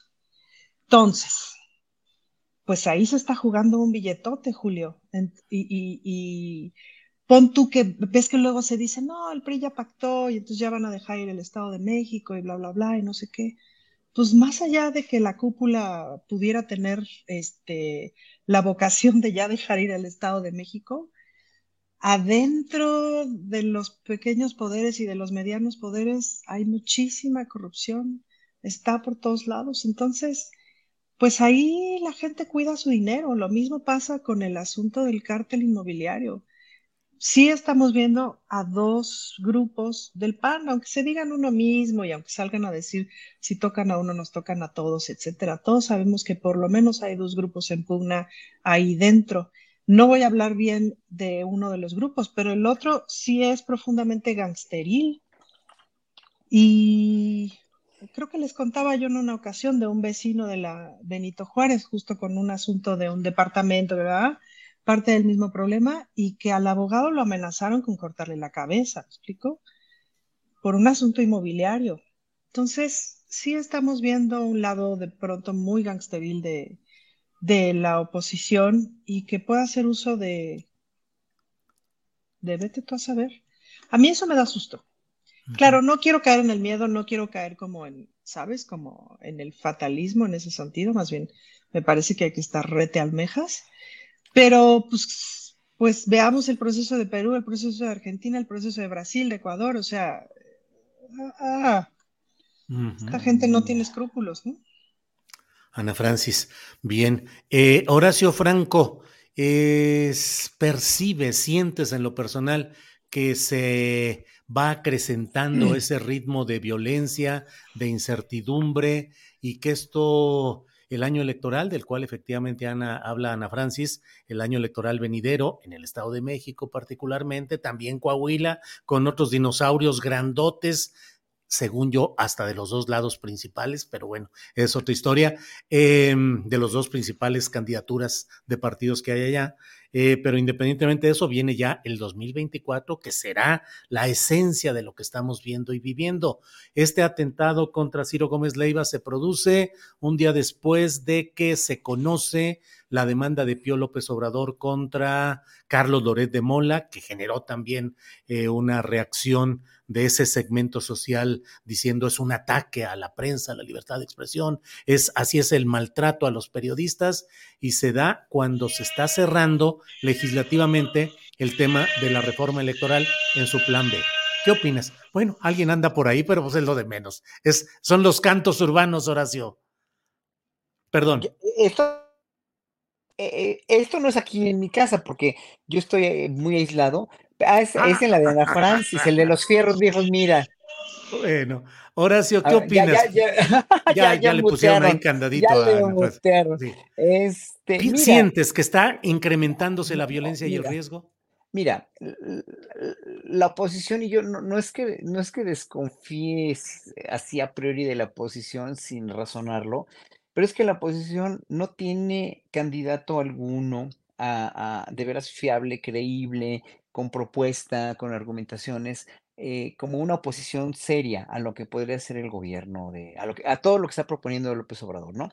Ah, solamente han inventado, solamente han, tratado de, de, de, este, de, de tirarlo a partir de contraargumentaciones falsas, que es lo que, que es lo que al pueblo mexicano ya con esta dosis enorme sí, de politización y de más información, al pueblo mexicano crítico, eh, que sigue habiendo muchos que dices, híjole, no, no, no, no, no puede ser, ¿no? Pero bueno, este pueblo ya nos chupa el dedo eh, obviamente no pueden, no están muy inermes, no tienen armas para, para nada. Entonces se pueden valer y ahora sí que desconfiando de cómo son, desconfiando con argumentos sólidos y con el razonamiento de que lo único que hacen es mentir o, la- o sea, mentir y despreciar al pueblo de México porque nos creen idiotas, porque creen que el pueblo mexicano se chupa el dedo y no, y no tiene mentalidad ni juicio crítico, ¿no? Y si tuvo juicio crítico antes, porque sí lo tuvo, no, tal vez no, no, no tanta gente como ahora, era porque finalmente había una represión enorme, sí había una, una, una falta de libertad de expresión inmensa y la libertad de expresión la tenían solamente los que estaban en- con los gobiernos anteriores. Desde que está este gobierno y no lo, o sea, no, no, eso no lo podemos negar nunca y lo dice y lo dijo hoy el presidente de la mañanera. Hay libertad de expresión absoluta, o sea, hay libertad, además de culto, hay libertad de que cada quien puede venir a decir lo que quiera, o sea, se les dejó a, los de la CEMACO, como se llama esta este, reunión de ultraderecha, se les dejó hablar y despotricar y hacer, ¿por qué se les va a reprimir? O sea, aquí no se reprime a nadie y eso sí sabemos que es cierto. Entonces, con todos estos argumentos que aquí hay libertad de expresión, aquí hay, mm, o sea, mm, es muy, muy mezquino, ¿no? Este, echarle la culpa al gobierno de- del atentado eh, contra Gómez Leiva. Bueno, pero es- entonces yo lo que, lo que pienso aquí es que todo esto que se ha venido sucediendo desde 2006, estas oleadas de violencia, estas cuestiones que no han cesado, ¿no? Eh, probablemente, o sea, si no, o sea, sin especular sobre lo de Ciro, van a desatar más y más y más y más mentiras infructuosas, porque todas van a ser infructuosas, dado no nada más la popularidad tampoco ciega, tampoco, tampoco una popularidad inexcusable del presidente López Obrador a, partir de lo que ha hecho su gobierno, de la gente que somos conscientes de lo que está haciendo y lo que, y, y to- y todas las pruebas, a las pruebas nos remitimos, pues, ¿no? Entonces, eh, no sé, lo que yo único podría decir es que las elecciones del año que entra sí se ven en un gran riesgo de que la oposición las pierda, excepto por lo de Coahuila. Coahuila, pues sí, obviamente la designación de este señor eh, de los agachados de Ríos, no me acuerdo cómo se llama, se, se me olvidó su nombre. Se llama Don Perpetuo del Rosal. Ah, no, perdón. Esta- no. Perdón, perdón, en este caso es Armando Guadiana. Es Armando Ah, Guadiana. La designación de Guadiana, bueno, si tuvo una razón de ser, ok, ya están, ya, ya López Obrador ya lo puso todo. Lo, lo padre de esto es que López Obrador siempre con la mañanera dicta una agenda y dicta conductas, no dictando como dictador, porque eso también lo toman, lo toman, este, lo toman, este, a mal la oposición, pero concilia. López Obrador concilia, López Obrador no quiere conflictos, no quiere generar conflictos tampoco, y finalmente hace lo que todo líder tiene que hacer, modificar su entorno. Un líder es alguien que modifica su entorno de una manera positiva, en este caso, ¿no? Ya puso, ya puso las cosas en su lugar, pero lo del Estado de México, pues también se ve como, como muy focos rojos, pero ya, yo creo que ahí ya no hay marcha atrás con las encuestas ahorita. Entonces, más aparte, toda la reforma del INE también, que están muy enojados por eso. Y, y bueno, yo allí, oyendo la, la argumentación ayer de FAS, porque me eché toda la entrevista que le hiciste, y luego también los eh, Álvaro Delgado y este Alejandro Paz Varela le hicieron otra esta argumentación que sí es muy cierta, ¿no? Sí, o sea, yo estoy totalmente de acuerdo con que la cuestión del servicio de carrera y la cuestión de la eficacia eh, sí se vería afectada, pero yo me pregunto, ¿esta eficacia para qué igual lo mismo? ¿Para qué sirvió esta eficacia electoral aparentemente muy cara, muy onerosa y sí muy de, de pipa y guante, muy de, de pipa y anteojo, cuando finalmente siguió habiendo fraude, siguió habiendo ratón loco, siguió habiendo este robo de urnas, siguió habiendo esto en, en todas las elecciones, pues, ¿no? López Obrador ganó con, con 30 millones porque ya era inevitable un cambio en este país y un giro de 180 grados. Pero como, como te digo, las elecciones y con, la- con esta violencia, con estos conatos de, de crítica, o de la misma violencia contra Ciro, o de generar más violencia, lo único que van a llevar no es a una ingobernabilidad, porque el pueblo ya no nos chupamos el dedo. Simplemente van a tratar de poner el dedo en la llaga o de poner finalmente cada vez más y más y más eh, eh, eh, este, esta cuestión de, pues de, de- de que, que hay ingobernabilidad, Claro. pero aquí no se puede comparar esto con Perú, no se puede comparar con otros países donde sí hay ingobernabilidad y donde sí hay en verdad una mano muy negra de, de, de, de- no nada más de la derecha, sino Estados Unidos y de, de la OEA y de todos. Aquí hay, quieren que haya, pero no nos dejamos y el gobierno no se deja. Bien, Horacio. Eh, Fernando Rivera Calderón, eh, eh, aprovechando la mención que hizo aquí Horacio Franco, te sugiero que en alguna otra eh, montaje teatral político que hagas, pues puedes tener ahí a don Perpetuo del Rosal. Yo me ofrezco para hacer calzón sin, si es que, si es que aceptas eh, que me autoproponga, me pongo mi, mi cobija eléctrica y bueno, ya tengo todo, absolutamente. Yo puedo salir Ya como, está dado. como calzón Ya, sin, ya, ya. Este, Mira nada más, ¿eh? Esa película Apenas se se, va a hacer. apenas se te dice que tienes buen cutis y ya estás, Ya Julio, ya, ya te estoy viste. lanzándome al estrellato. Ya te viste, tú muy bien, Julio, Sí, tú muy sí, bien. sí, sí. Hay, hay- hay que promoverse uno solo, Ana Francis, si no, bueno, ¿cómo me van a descubrir? Si sería yo el descubrimiento senil del año, ya el, el viejito que, que salga ahí, pero puedo salir ahí. Pero Fernando Rivera, ¿qué Lo opinas? único, que, lo único que lamento es que Rius no pueda escuchar esto, Julio, porque le daría mucho chulo. gusto saberse representado también. Eh, Fernando, ¿qué opinas, por ejemplo, de este nombramiento de eh, Armando Guadiana Tijerina como candidato en Coahuila? Eh, ¿Qué representa? Te pido eso y otro personaje que me parece que también es teatral para que incorporaras en tu eventual montaje teatral político. Ricardo Monreal, un declamador, el declamador de América. Sus discursos son emotivos, así son sentimentales. ¿Cómo combinarías todo esto, Fernando? Híjole. Eh, bueno, lo de Armando Guadiana, más allá de, de- de- de rendirle un homenaje involuntario al gran Rius y, y a estos personajes que se quedaron tan grabados en la memoria que aparecieron en la vida real, Ajá. eh, la verdad es que me preocupa un poco porque veo al personaje justo en ese, en esa misma narrativa de- del monrealismo mágico, es decir, de, que, que puede virar el, el timón en cualquier momento y resultar pues un tiro por la culata para el proceso de transformación y para quienes eh, mantenemos cier- cierta, eh, que, que, el, pragmatismo no devore todo de, algún modo, ¿no? Entonces a mí, este personaje, por la cercanía que tiene con, eh, con algunos otros políticos, de, hijo, muy, muy, que yo no confiaría mucho en ellos, pues sí creo que, que no, no, no, no, es mi candidato favorito. Habrá que ver cómo se desarrolla la cosa, pero me preocupa que pueda, que pueda haber un viraje de último momento que pues arruine, arruine las cosas. Aunque bueno, este es el lado pintoresco, este, vernáculo diría yo. Eh, eh, si nos vamos al otro lado, telenovelesco, pues está Ricardo Monreal, que es la telenovela del año.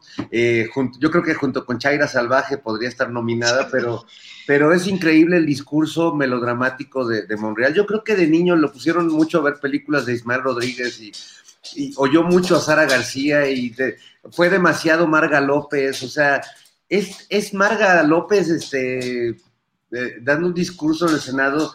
Es, muy alucinante. Y como bien dices, es como el pequeño declamador, esos discos que vendían antes de El pequeño declamador y la chacha Micaela y el brindis del bohemio. Bueno, pues Monreal es, es el sucesor de, de, esos personajes. Este, Perdón, Perucho. Perucho, opina ya, por favor, entra. Le están gestionando él su propia intervención.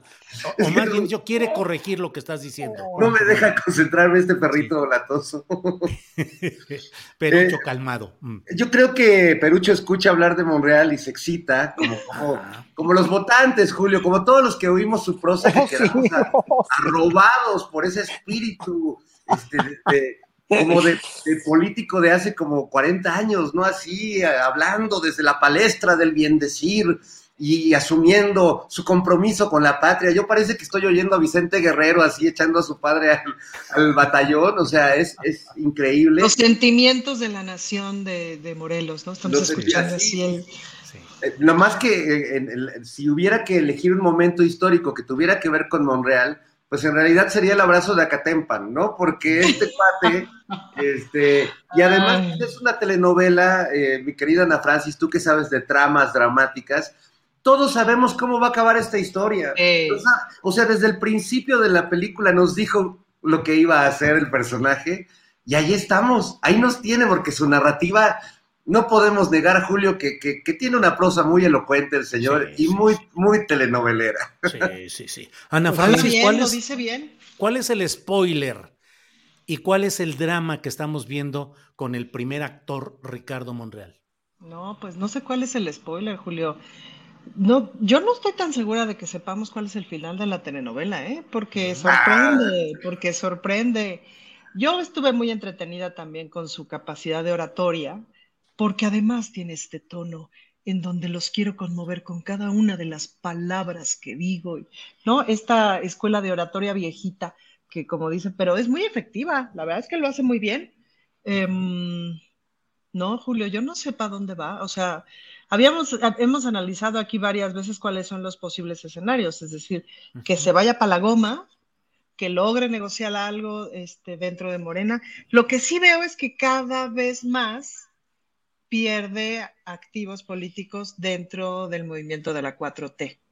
Es decir, que cada vez vale menos dentro de la 4T. Yo creo que ha ido ahí, por ejemplo, esa me parece que sí se la está ganando el presidente, que son bestias políticas del mismo tamaño, animales políticos del mismo tamaño. Y creo que el presidente ha ido haciendo cosas como justamente para irlo orillando a que se exhiba y en ese sentido me parece que va perdiendo activos, es decir, no es lo mismo lo que valía políticamente, lo que valía en términos de votos Monreal hace seis meses, que lo que vale ahora. Ana, escribí una columna que titulé Monreal y las dos tortas. ¿Crees que se puede quedar como el can, el perucho de las dos tortas? No. ¿No? No, yo creo que no. Se quedará con torta, o sea, sea la que sea, va a meter torta a su portafolio escolar. Sí, va a meter torta a su portafolio escolar, no nos hagamos, es muy hábil. Pero yo pienso que si, si iba a tener aguacate la torta, o sea, jamón, queso, todo lo demás iba a tener, Julio. Ya no sé si el aguacate. Eh, en Morena todavía tiene oportunidad de reinsertarse, Ana Francis, ¿qué crees? O sea, ¿crees que puede él caminar en una marcha? Que Sí. Yo creo que está poniendo en muchos problemas a sus militantes. O sea, Monreal tiene, tiene diputados, tiene senadores, tiene militantes, tiene seguidores y a muchos los está metiendo en muchísimos problemas. O sea, porque muchos que quieren, que son obradoristas también y que se quieren conservar dentro del movimiento de la cuarta transformación, pero que han encontrado en Monreal este, también alianza y también buen camino, y, ¿no? Y que los está metiendo en muchos problemas. Y creo que tiene que venir un proceso como de, como de concertaciones, pues, ¿no? De que, de, de que las personas que sean de su grupo político y que queden en puestos políticos, no sean de las impresentables, como ocurrió con el caso de Sandra Cuevas, pues, sino que sean de las presentables, no que no queden personas de su grupo político. Creo que eso no se va a lograr y no necesariamente estaría bien. Hay personas de su grupo político que son personas decentes. Hay, este, me parece que, por, por poner un ejemplo, eh, Temístocles Villanueva, que es un compañero diputado, que me parece que es una persona decente, es abiertamente de su grupo político, y me parece que podría ser un muy buen alcalde para la Cuauhtémoc, en donde el resto de los grupos políticos no la armarían de jamón, ¿me explico? Y además sería un buen alcalde. Eh, o sea, creo que ese tipo de concertaciones pueden y deberían de ocurrir. Ojalá. Bien. Bien. Mira, Teresa Ramírez Sosa dice, Monreal es Amarga López. Bueno, aquí está ya. Eh, Horacio Franco, ¿Qué opinas del papel del Partido Verde y del Partido del Trabajo en este intento de mantener registro por encima de lo que originalmente había planteado el presidente López Obrador en su plan B? Eh, ¿Qué opinas de la persistencia, la insistencia para tratar de conseguir registro y mantener sus remanentes, su guardadito, eh, aunque ya eh, eso va para atrás por la decisión del presidente López Obrador? Eh, que esto implicará cierto retraso en el procesamiento legislativo que se iría presumiblemente hasta febrero. Pero en sí, ¿qué pensar de estos partidos eh, parásitos, aliados, rémoras o cómo los calificarías?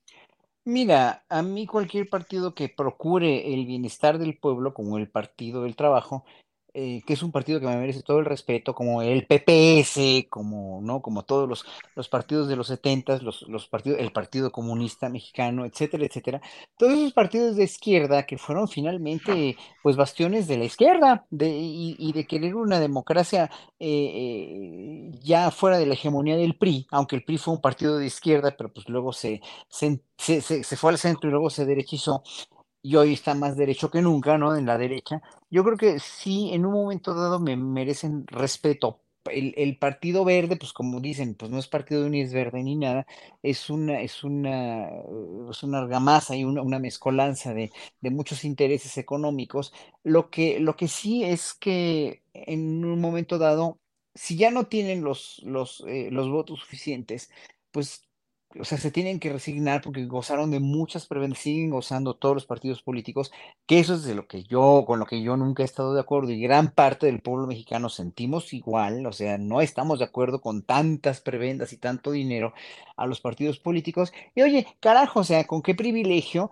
los partidos políticos, sean el que sea, o el verde o el PT o lo que sea, están tratando de ir en contra de una cuestión que a todos los ciudadanos que pagamos impuestos o que más bien dependemos de un ingreso gubernamental, como yo, por ejemplo, mi quincena sagrada del Conservatorio Nacional de Música, ¿no? O, el pago de un concierto, por ejemplo, que en un momento dado tú no cobras un dinero, o sea, no sale un, este, un recurso que te dan por un concierto o por un bono del conservatorio, no se cobra, ¿no? No se cobra por X o Y y lo tienen que devolver a Hacienda y lo tienen que, o sea, ese, ese recurso se tiene que integrar otra vez a Hacienda, pues, ¿no? Aquí no, no hay ningún guardadito de nadie. O sea, si las instituciones públicas como los institutos o como las secretarías de Estado no pueden hacer eso, porque los partidos políticos tienen, por, tienen el derecho, tendrían el derecho de hacer eso del guardadito. A mí se me hace verdaderamente fuera de, o sea, ya tienen demasiados privilegios,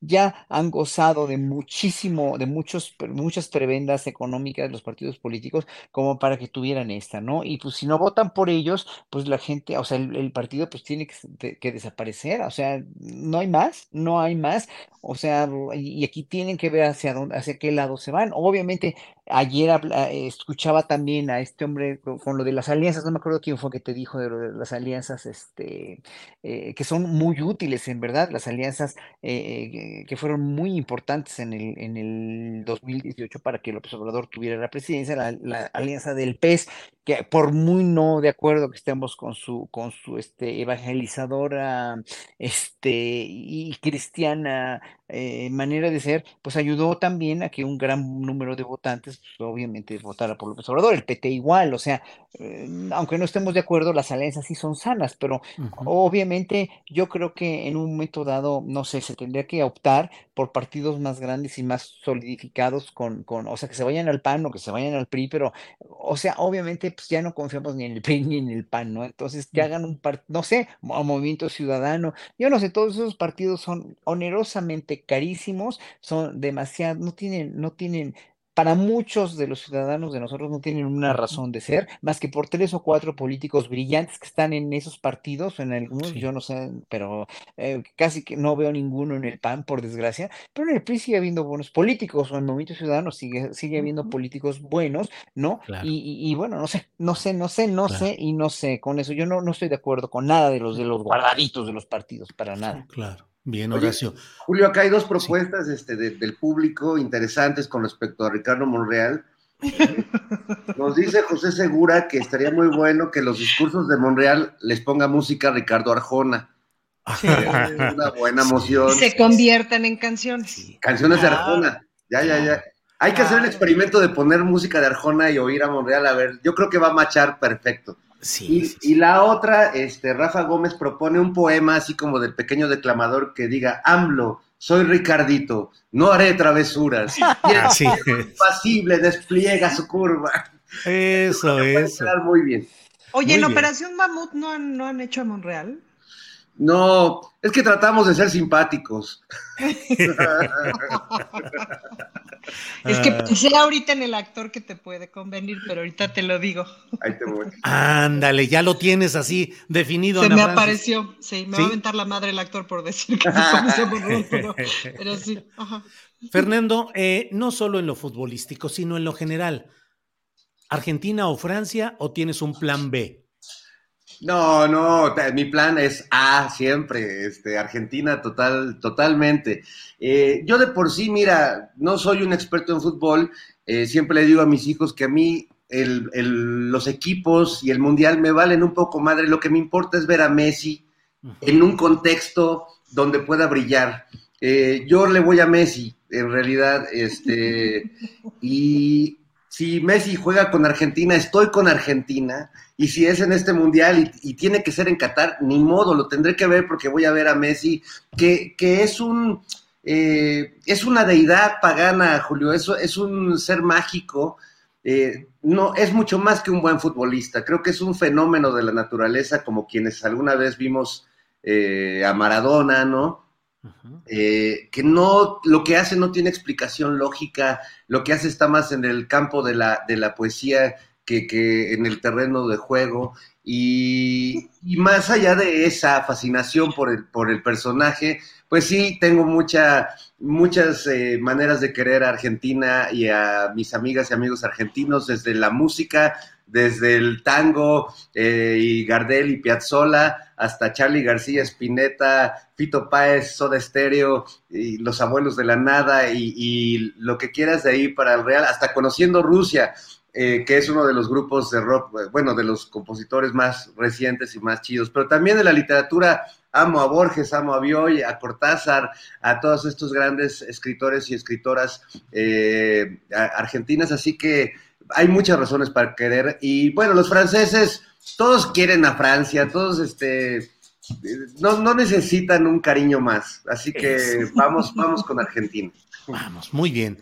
Bueno, estamos ya en la parte que se encamina al final de nuestra programación para el 22. Así es que, ¿qué les parece si entramos Ana Francis a la sección. ¿Por qué? ¿Querías decir algo especial y más largo? Les robamos el tiempo a Fernando y No, porque hoy, estoy, hoy estoy relajada porque según yo hoy iba a estar descansando porque según yo iba a salir apenas hoy temprano del, del, del Congreso. Ese era mi plan original.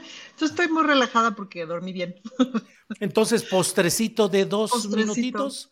Uh -huh. ¿Yo primero? Sí, tú primero. Bueno, ay, pues que viva Argentina. Yo la verdad es que sí le voy a Argentina. No voy a ver el partido por las razones que ustedes saben, este, pero claro que le voy a Argentina y quiero, fíjate que eh, esto que dice Messi, esto que dice Fernando de Messi, que me da, me da mucha, ¿cómo se dice? Me conmueve mucho cuando hay estas figuras como este señor, que justamente despierta un montón de amor de muchos hombres y me da gusto que tengan la oportunidad de demostrar su amor hacia otro hombre de forma permitida.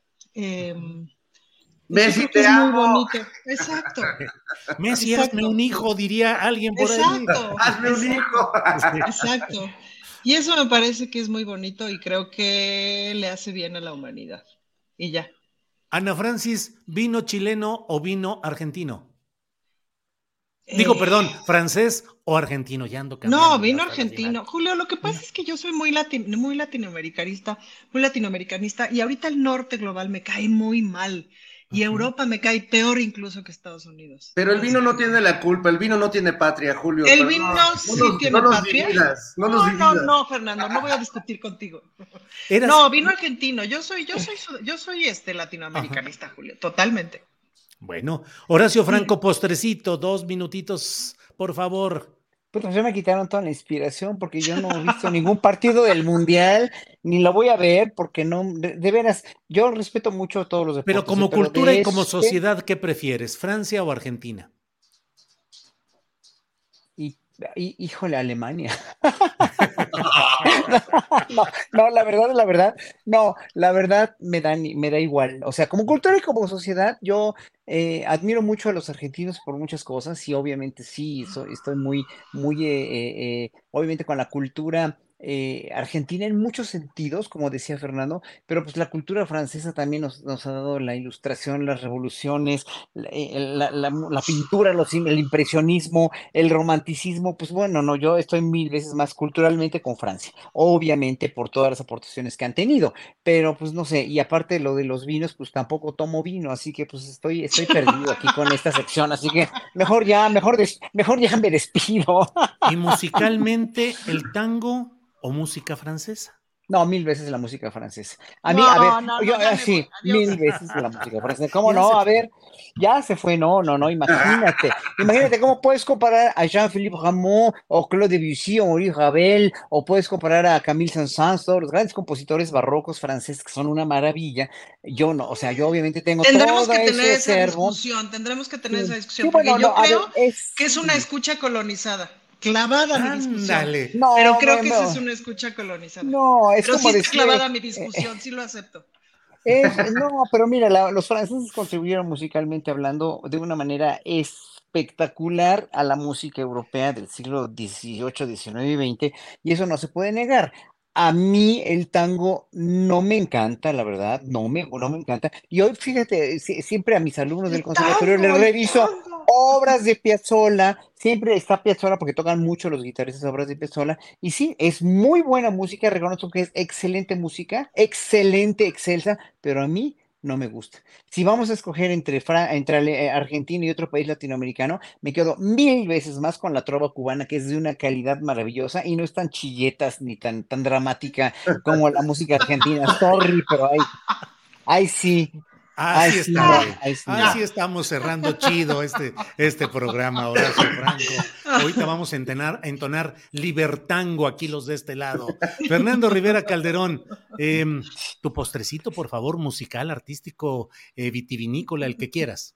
Este, mi- una recomendación cinematográfica, este, que se- seguramente ya harán, pero no dejen de ver Pinocho de Guillermo del Toro en, la, en la formalidad que vean. Es una, creo que es una gran película. Del Toro es uno de esos artistas que con cada producción uno los va queriendo más y los va volviendo de esos artistas realmente entrañables, porque trabajan, eh, habrá artistas que hagan películas para ganarse el Oscar, para ser muy reconocidos, para demostrar que son don, don Alejandro González Iñárritu, ¿no? Pero hay, hay artistas que los mueven otras cosas. Del Toro tiene cosas importantes que contar y es, es una gran película lleven pañuelos porque van a llorar mucho. Y además les doy una primicia, eh, Julio, que, es muy importante. Sale Enrique Alfaro, sale Enrique Alfaro en Pinocho con su séquito de, personas que, lo aclaman y tiene una escena con Pinocho muy, muy violenta. Este, digo, espero no estarme confundiendo, pero yo clarito que era, que era Alfaro y por el temperamento era idéntico. Hay que denunciarlo ante el INE, ¿no? Porque es campaña adelantada. Yo creo que es campaña adelantada, este, porque además todos le aplauden en la película. Bueno, menos, no, les voy a spoilear nada, pero. No spoilees, Fernando. Pero bueno, este, es, eh, vean Alfaro porque, pues bueno, todo el mundo habla de que si eh, Gael García, que si Tenoch Huerta, bueno, también hay que reconocer a este, a este personaje. Claro, claro, qué bien, qué bien con este tipo de... Bueno, pues estamos llegando precisamente al final de esta parte que es reproducida en el canal 22 a las 7 de la noche de este mismo viernes. Así es que gracias canal 22 en esta mesa del más allá. Adiós. Bueno, pues nos quedamos ya nosotros aquí en nuestro canal. Eh, Horacio, ¿por qué Alemania? Por Bach, por Johann Sebastian Bach y por su cultura del, ¿sabes por qué? Por su cultura del rigor, de la colectividad, de la, de la, sí, de lo, de lo, de veras de lo, del, de la educación alemana que a mí me parece realmente muy, pero muy, eh, en unos, en un momento dado sí me parece a veces un poco demasiado rigurosa, pero como yo soy así, a mí la, la cuestión de la puntualidad, la cuestión del ordenamiento de uno mismo, pues, ¿no? Del rigor de cómo llevas tus horas del día, tus horas de, de, de, de, comida, tus horas de, o sea, e, eso a mí me, me, me vuelve loco, por, me vuelve loco en buena onda, en buen sentido, porque finalmente, este, pues yo soy así y así viven allá. Él sabes que el silencio, cuando vas a un restaurante, la gente no, o sea, no hay televisiones en los restaurantes, lo cual me parece fenomenal y maravilloso. Es que sí, yo soy un amargado, parece ser, pero creo que soy más, en ese sentido, sí, pero es que a mí me molesta mucho llegar a un restaurante y que esté la televisión a todo lo que da, o sea, y el ruido, e, en verdad, no sé, a mí la cultura de la puntualidad, de, esta, de este rigor y lo japonés también me puede, de verdad me puede eh, me puede gustar mucho. Pero fíjate, curiosamente, yo que soy tan, tan, en ese sentido, tan de izquierda, ¿no? Eh, Japón y Alemania pues fueron totalmente fascistas, ¿no? Lo cual a, mí, a, mí, me asusta mucho, pero finalmente yo no soy fascista y no, y, y, no sé, por eso, pero por eso me gusta esa cultura de la, del, del ordenamiento, pues, ¿no? Nada más. Yo debería ser qué horror, no, para nada. No sé qué apego le tienes al orden, no sé qué apego le tienes al orden, Horacio. ¿Por qué ese cabello así, Ana Francis? Porque era para, era, era para hablar del orden, de qué apego le tiene Horacio al orden. ¿Tú prefieres el desorden, Ana Francis? No, no, la verdad es que yo soy también bastante frenética con el orden. Te voy a decir por qué, Julio, porque yo ya tengo... quedamos tú y yo, Fernando. Sí, no, ya, yo, ya yo, tengo, ¿cómo se llama? ¿Cómo se llama esto que tiene, esto de, de, de que, de que te distraes muy fácilmente? No, de que te distraes muy fácilmente. Ah, eh, este... Déficit de atención. Déficit de, atención, entonces. Pero aprendí desde muy chiquita a a como controlarlo por medio de listas y por medio de rituales. Entonces yo para muchas cosas tengo que hacer, ¿no? El 1, 2, 3, 4, 5, 6, 7, o sea, mis cosas tienen que estar ordenadas de determinada manera, ¿no?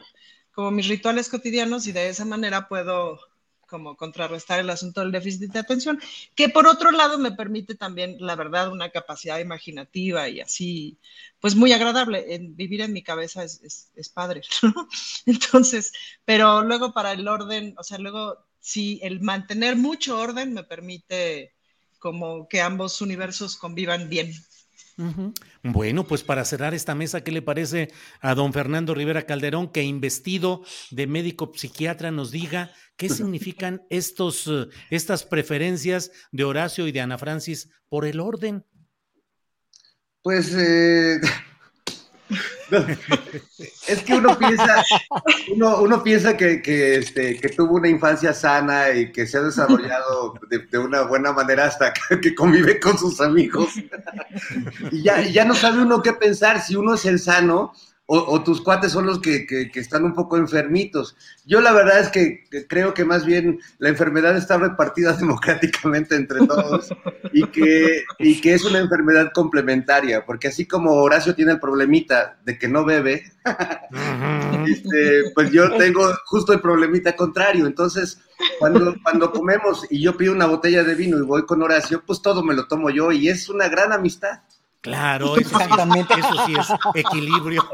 Lo mismo, es el secreto de una gran amistad. lo mismo dice mi marido, mi marido se toma todo lo que no.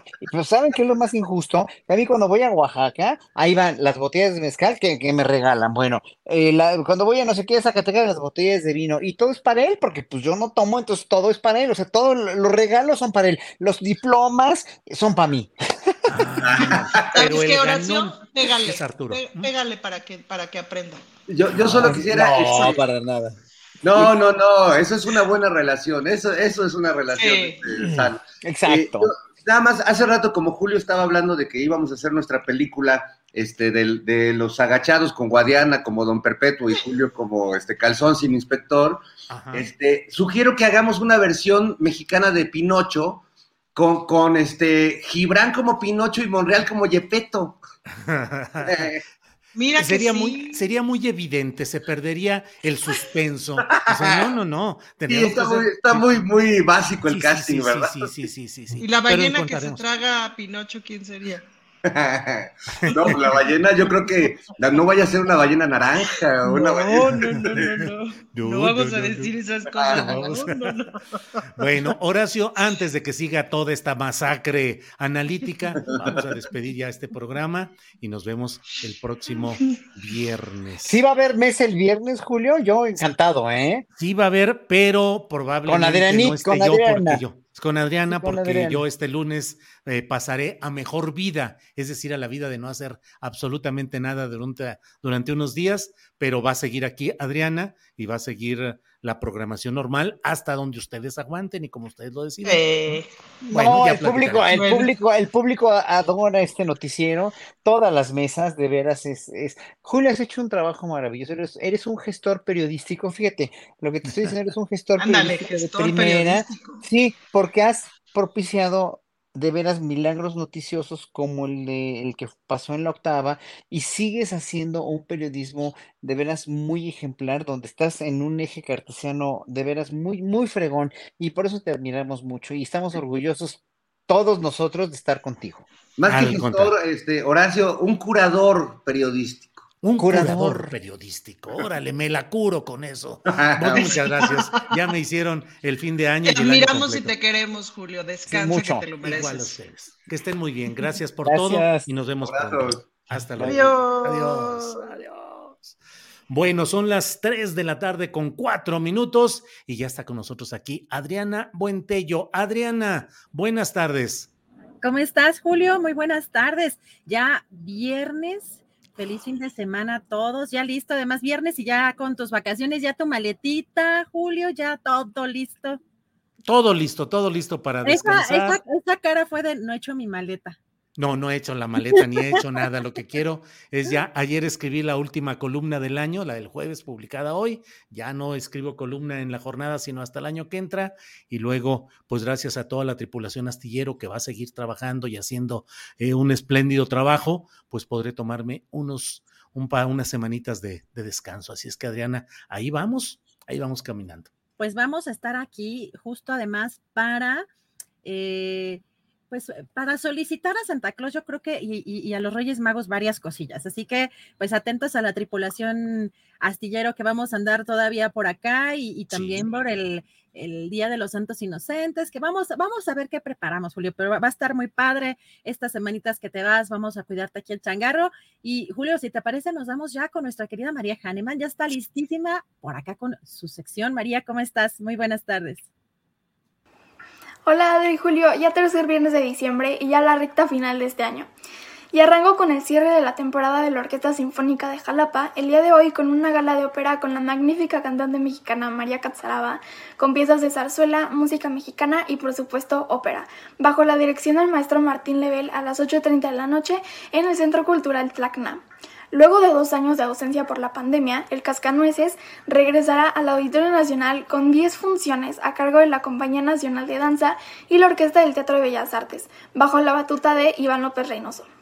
Las funciones del clásico ballet de Tchaikovsky arrancan hoy viernes y su última función será el 23 de este mes.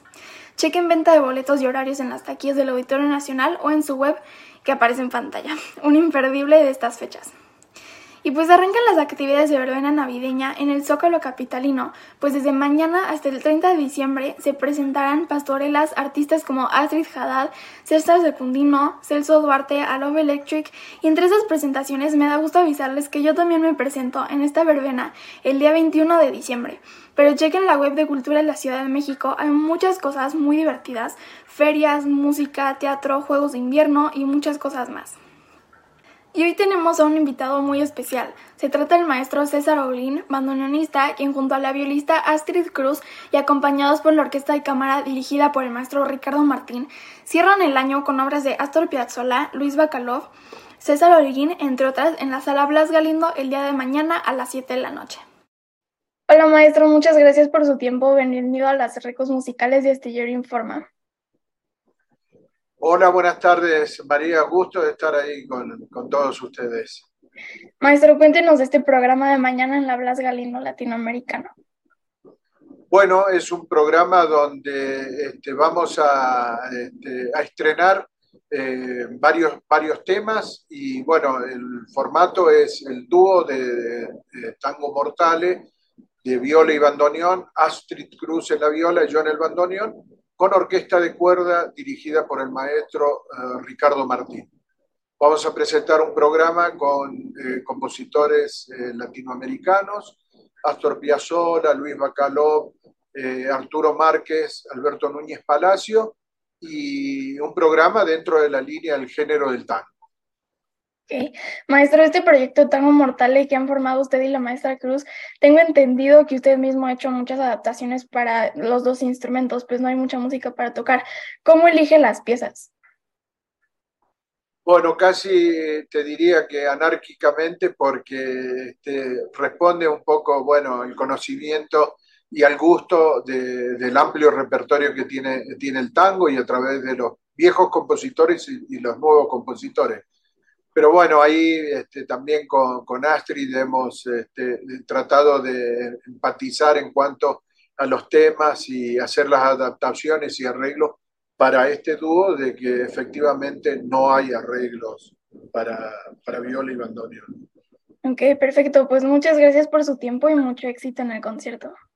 Muchísimas gracias, María. Gracias por el espacio. Claro que sí. Pues mañana Tango Mortale con su recital latinoamericano, Sala Blas Galindo, 7 de la noche. Y ya me les voy, solo les quiero recordar a la audiencia que Astillero Informa es un proyecto que se autosustenta y vive gracias a sus aportaciones. Aquí las cuentas por si quieren donar. Y los invito a seguirme en las redes. Me encuentran en Facebook, Instagram, Twitter, YouTube y Spotify como María Haneman Vera. Les deseo a todos un feliz y musical fin de semana. Y si tienes un sueño, no te rindas. Gracias a nuestra queridísima María Hahnemann y ya estamos listos como cada semana con Jesús Taylor. Recuerden que todo lo que pueden ver de interesante en las plataformas de streaming con nuestro querido Jesús. ¿Cómo estás, Jesús? Buenas tardes. Buenas tardes, querida Adriana. Un saludo a la audiencia y un saludo a Julio que se va de vacaciones. Pero, pero le viste la cara, todavía no tenía la maleta y dice, chin, me acaba de acordar, y entonces me hace falta hacer la maleta, este, pero sí, ya bien merecidas las vacaciones y estamos aquí puestos, querido Jesús Taylor, porque vienen cosas interesantes. ¿Qué nos tienes? ¿Qué nos tienes? Ah, ya estoy viendo de, un tema, ya tuvimos una entrevista al respecto, pero cuéntanos de esta recomendación que nos tienes hoy. Pues mira, es esta recomendación yo sé que algunas personas desean que estas fechas recomiende algo ligero, pero eh, pues la semana pasada salió este documental, querida Adriana. Yo creo que para este tipo de de documentales que se presentan, no hay tiempos, no hay fechas, no hay épocas que uno pueda decir, me lo brinco tantito y después lo comento, porque es algo sumamente importante y eh, apelan a nuestra memoria, que a veces eh, solemos olvidar prontamente algunas cosas. Y a mí este documental, yo te puedo decir en lo personal, pues me, me impactó doblemente, doblemente porque viví esos, esos momentos y creo que vale mucho la pena verlo por esto mismo, por la memoria, por la justicia de estas personas que eh, sufrieron eh, de manera horrible, espantosa, lo que se conoció en aquel entonces como el multihomicidio de la Narvarte, ¿verdad? El documental, ustedes están viendo aquí el título, se llama A plena luz, el caso Narvarte. Para los que no sepan, a plena luz, bueno, es que este multihomicidio sucedió a mediodía, por ahí de las 2 de la tarde, y eh, los hechos fueron el 31 de julio del 2015. Es un documental que nos muestra, Adriana, la, pues reconstruye hechos, pero a mi gusto, eh, este documental va más allá, ¿sabes? Eh, tú lo viviste también y, y, de cerca, ¿verdad? En todas las noticias que se daban. para los que no sepan, lo que es el caso Narvarte, Narvarte es una colonia en la Ciudad de México, una colonia céntrica, una colonia de nivel medio, de un nivel bueno, y ahí mueren, eh, por desgracia, eh, Alejandra Negrete, eh, Yesenia Quirós, Mile Martín, eh, Nadia Vera y Rubén Espinosa. Fueron muchas las cosas que se dijeron, las autoridades, como suelen ser en este país desde hace mucho tiempo, que años y años y años que hemos sido gobernados por la impunidad, eh, pues eh, luego, luego quisieron desviar, ¿verdad? Todo esto, eh, haciendo referencia a dos de las mujeres que fueron asesinadas ahí, tratando de irse por el lado del narco, por el lado de la prostitución. obviamente el documental nos presenta todas las líneas de investigación que se hicieron, y muchas de ellas, y una de ellas apuntaba a que fuera algo también respecto al gobierno de Veracruz, porque Nadia y Rubén eran originarios de Veracruz, allá habían trabajado y se habían venido a refugiar a la Ciudad de México por amenazas, por persecuciones que ellos habían vivido por su trabajo. Nadia era un activista, Rubén era un fotoperiodista, eh, y en aquel entonces en el gobierno del estado de Veracruz estaba eh, Javier Duarte como gobernador, que hoy lo vemos preso por lavado de dinero, por múltiples cosas, pero específicamente por esto no se le ha señalado. El documental nos presenta todas estas líneas de investigación, nos presenta entrevistas interesantes con personajes que eh, ayudaban, inclusive atendían cosas sobre eh, Daniel y sobre Nadia. salen los abogados que han sido abogados de los familiares, ¿verdad? Abogados de las víctimas. Eh, y me parece una cuestión que es indispensable ver y revisar, porque por ahí dice Leopoldo Maldonado, que hoy es eh, director de Artículo 19, no solamente es quién eh, y cómo, sino el por qué, ¿verdad? O sea, tratar de esclarecer, porque nadie está conforme con lo que hizo el gobierno, tratando de cerrar el caso eh, las autoridades, las, las autoridades de investigación policíaca, todo esto, querían eh, rápidamente eh, criminalizar a las víctimas, porque aparte las criminalizaron, y cerrar el caso de una manera rápida. Ahí sale también Carla Michelle Salas, David Peña, a estos personajes los menciono porque yo los conocí de cerca, hablando, ¿verdad?, de todo esto y cómo cómo todo está desvirtuado y pidiendo justicia, pidiendo esclarecimiento de los hechos.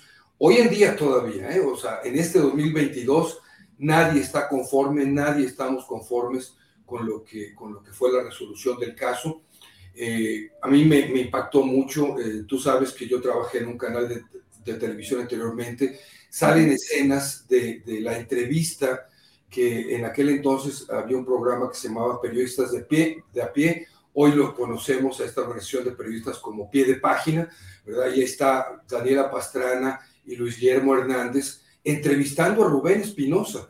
Y, a mí me impacta, y perdón que mencione esto de manera personal, porque yo estaba en ese programa, yo trabajaba ahí en ese canal como productor, yo estaba detrás de cámaras viendo la entrevista, y ya sabes, haciendo señales de entramos y, dirigiendo ahí el programa, y, me impacta recordarlo, ¿no? Que, que eso sucedió semanas antes de que asesinaran a Rubén, yo estando ahí presente y, cuando vi la noticia me impactó. Mencionan, Adrián, algo bien importante, que es, eh, en el documental lo mencionan, tres años antes había sido también el asesinato de una periodista veracruzana también, eh, Regina Martínez, que trabajaba para la revista Proceso. Yo recuerdo haber andado ahí en, en la colonia Juárez, en las protestas que hicieron los periodistas eh, frente a la oficina de gobierno que tiene representación el gobierno del Estado de Veracruz aquí en la Ciudad de México.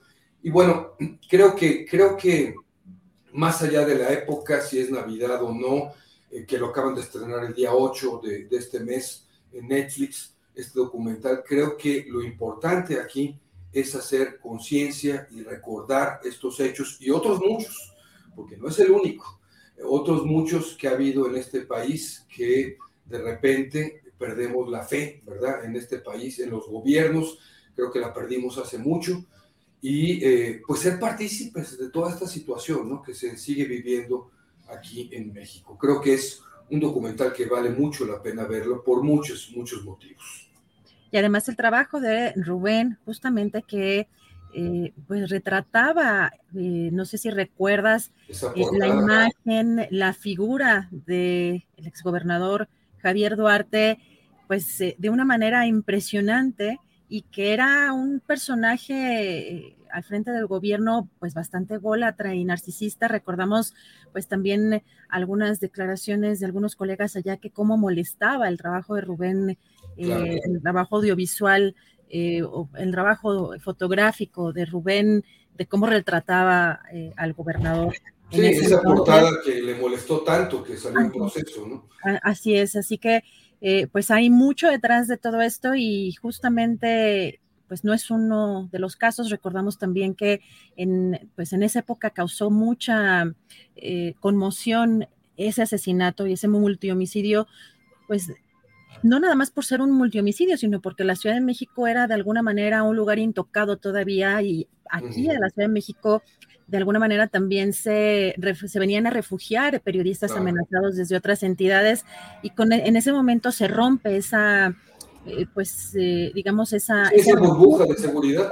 Ese, refugio y justo además lo que estamos viendo en el caso de un periodista en eh, el día de hoy, un conductor como Ciro Gómez Leiva, tan famoso, con un pues con una popularidad y con una relevancia digamos por la persona por el personaje y por la fama que tiene y que sucedió esto también llama mucho la atención todo lo que está sucediendo. Sin duda el caso Narvarte y todo lo que gira en torno a ese gobierno veracruzano lo que ha sucedido eh, actualmente pero justamente en, el, en la gestión de Miguel Ángel Mancera también pues llama mucho la atención. Vamos a seguir de cerca también con el con esta este documental que nos va a hacer reflexionar y te agradecemos mucho también que lo pongas en la mesa, querido Jesús Taylor. Recuerda nuestras redes sociales. Sí, mis redes sociales, lo que Taylor se llevó en Facebook, Taylor Jesús en YouTube es mi canal, ahí publiqué ayer la recomendación de HBO Max, hoy publico en la noche esta y mañana una muy buena también para Prime Video. Y mis otras redes sociales, Twitter, TikTok, Instagram, Taylor Jesús también. Perfecto, Jesús. Nos vemos la próxima semana. Un fuerte abrazo. Un abrazo a todos. Gracias. Gracias a Jesús Taylor por esta recomendación y recuerden, cada 15 días tenemos recomendaciones literarias y con Daniel Mesino aquí está listísimo y puesto. ¿Cómo estás, Daniel? Buenas tardes. Hola, ¿qué tal? Buenas tardes y pues bueno, escuchando un poquito a Jesús, eh, yo lo vi ayer el documental y la verdad es impactante porque yo viví en la Narvarte, eh, y justo muy cerca de donde yo vivía ocurrió esto. Entonces a todos nos impactó por esto que tú comentas de la parte intocable. Y pues bueno, antes que, que, nada, quiero desearles unas felices fiestas, unas feliz Navidad a todos ustedes, a ti Adriana, Julio, Ángeles, a Sol, a toda la comunidad de lectores astilleros que nos han seguido durante todo este año. Les deseo lo mejor y, justo eh, yo sé que muchos de ustedes están entre los romeritos, entre el pavo, entre que con si mamá o con la tuya, que con mi suegra con la tuya. Entonces, en ese sentido, eh, para que no los agarre las prisas de los regalos, yo les quiero hoy eh, recomendar dos novelas que pueden ser un gran regalo para estas temporadas y que están ahorita disponibles. Y en el primero es eh, esta novela que se llama Waikiki. Es una novela escrita a dos manos por eh, la premio, la galardonada con el premio Sor Juana, que se llama Ana García Bergua, es una escritora de gran tradición, eh, con, muy respetada en el medio, con eh, Alfredo Núñez Lanz, un escritor que también ha sido galardonado con algunos premios, eh, sobre todo en novela histórica, y ellos han escrito un, uno de estos thrillers que se, se, conocen en la industria como el ¿Quién lo hizo? o como diría, muy en el estilo de de Agatha Christie, Who? ¿Quién lo hizo? ¿Quién, ¿Quién fue el asesino? Y está ambientada en los años 50 en el mítico Waikiki, este salón de baile que conmocionó y que llamaba la atención de los años 50. Y ahí eh, eh, una noche de cabaret donde pues se reunía pues todo mundo, la prensa los políticos, eh, la prensa de nota roja y pues muchos transuentes matan a la Katmandú. La Katmandú era como una gran, este, eh, una gran estrella de la época y, es asesinada esa noche en el Katmandú y eh, luego pues ella hay una aspirante a convertirse en una estrella también del cabaret y un sacaborrachos. Por algunas circunstancias que ustedes van a describir en esta bella novela de los años 50, eh, van a ver cómo van a tener que librar este, eh, todo eh, lo que surge alrededor para poder resolver el, el, el crimen de quién mató a Katmandú, pero más que quién es el por qué, las razones, ¿era realmente ella la víctima o no? Entonces, ambientada en los años 50, eh, ahora que vimos la serie de Velasco Aranchain, este, este, vaya, esta novela eh, nos remite a una época de nostalgia, de, a un lugar mítico, a un lugar emblemático, de la rumba de los años 50. El Waikiki era un salón de baile que estaba en la Ciudad de México y que era el deleite. Entonces, esta es mi recomendación para que lean esta novela, que seguramente la van a pasar muy bien. Yo aseguro que se va a hacer, eh, digamos, película, yo creo, ¿no? Eh, porque la verdad es que la descripción, la ambientación es excelente los dos tienen eh, muy buena pluma y se deja leer como, una, como ver una muy buena película. Y finalmente la otra novela que yo quiero recomendar va a ser un super autogol que yo quiero es que por favor en esta época regalen mi novela. Buenos días, Abril. Estás en Tokio. Es una novela juvenil. Es la segunda. Está muy bien eh, colocada y pues ahí más tarde en mis redes sociales voy a escribir algunas reseñas y por favor, este, permítanme seguir escribiendo, comprando mi novela. Gracias, querida Adriana, felices fiestas y aquí las dos recomendaciones para ir a bailar al Katmandú con esta, digo, a Waikiki con la Katmandú. Oye, que además estaba leyendo que tiene ahí un papel muy relevante en la prensa amarillista, que es todo un tema, así que se ve muy interesante este thriller que nos, que nos presentas, que nos, em, que nos has comentado. Y Daniel, te seguimos en tus redes sociales, dinos cuál, en dónde te seguimos. Es Om Yoga Hoy, eh, y buenos días, Abril Novela, ahí estoy tuiteando todo, todo el tiempo. Y además, déjame decirte que la prensa amarillista, como tú bien lo dices, fue la que presionó para que siguiera alimentando el morbo porque así vendían más periódicos. Y este suceso, la muerte de una vedette en el, eh, en el Waikiki, sí fue cierta. O sea, está basada en un hecho real y pues ahí está. Y esta es la historia. Entonces, yo la recomiendo. Es una, es una novela que se van a divertir y van a querer saber qué pasa. Hay amor, hay drama, hay mucho ritmo y van a querer bailar y cuidarse de ir al eh, Waikiki. Perfecto, Daniel. Pues muchísimas gracias. Un abrazo y nos vemos en 15 días. Venga, un abrazo y felices fiestas. Gracias, igual, Daniel Mesín, un abrazo. Y terminamos estas recomendaciones y regresamos con Julio Astillero para cerrar ya con broche de oro este programa. Querido Julio, ya estamos aquí de regreso. Ahora sí, ¿ya, ya hiciste la maleta? Ya hice la maleta y ya estoy puestísimo para ser espectador de todo lo que viene en estas semanas en las que sé que están muy puestos toda la tripulación astillero contigo como conductora para seguir adelante con mucha información. Adriana, se queda calientito el asunto periodístico, el asunto político. Habrá muchas cosas interesantes en estas semanas. Así es, y de cualquier manera, porque hay veces que se cae un poco, ya sabes que se van de vacaciones también, eh, algunos políticos, como que de pronto se relaja un poco la agenda, vamos a estar bien pendientes, pero también vamos a buscar sorpresas y algo, cosillas interesantes también para estas fechas. Eh, pláticas interesantes. Vamos a ver qué, qué cosa armamos por acá, pero no te preocupes, acá te mantenemos bien cuidado el changarro y tú disfruta con tu familia, que pases unas muy felices fiestas, eh, Julio, y estamos muy atentos a todo lo que se desarrolle en, en la agenda y en el panorama nacional, Julio. Igualmente, gracias a todos quienes nos han acompañado a lo largo de este año con nuestras transmisiones aquí a través de Astillero Informa. Gracias a la tripulación Astillero que hemos ido remando, navegando, subiendo, bajando en las aguas complicadas, pero hemos ido adelante y hemos podido salir muy bien en este año. Creo que con toda la capacidad periodística del equipo y bueno, pues vamos a seguir adelante. Yo ya este lunes no estaré conduciendo, pero estaré sentadito viendo el programa para ver todo lo que nos va a ofrecer y a llevar Adriana como conductora y el equipo de tripulación astillero apoyando todo el trabajo. Así es que, Adriana, pues eh, nos vemos pronto y que todo camine adecuadamente. Felicidades a todos. Gracias, Julio. Felicidades a ti, a tu familia. Felicidades también a todo el equipo y a, toda la, a todo el chat, a toda la audiencia. Por aquí andamos el lunes. Felices descanso, feliz descanso, Julio. Felices vacaciones. Hasta pronto.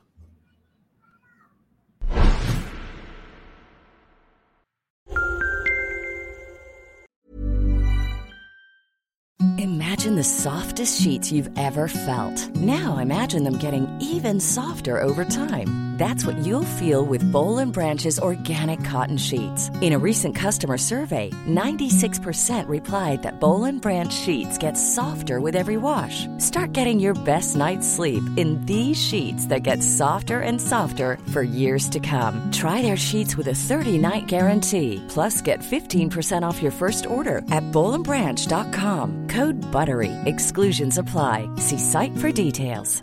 Hey, it's Paige DeSorbo from Giggly Squad. High quality fashion without the price tag. Say hello to Quince.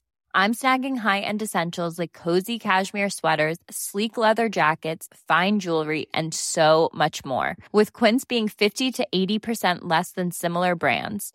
And they partner with factories that prioritize safe, ethical, and responsible manufacturing. I love that. Luxury quality within reach. Go to quince.com slash style to get free shipping and 365 day returns on your next order. Quince.com slash style. Para que te enteres del próximo noticiero, suscríbete y dale follow en Apple, Spotify, Amazon Music, Google o donde sea que escuches podcast. Te invitamos a visitar nuestra página julioastillero.com.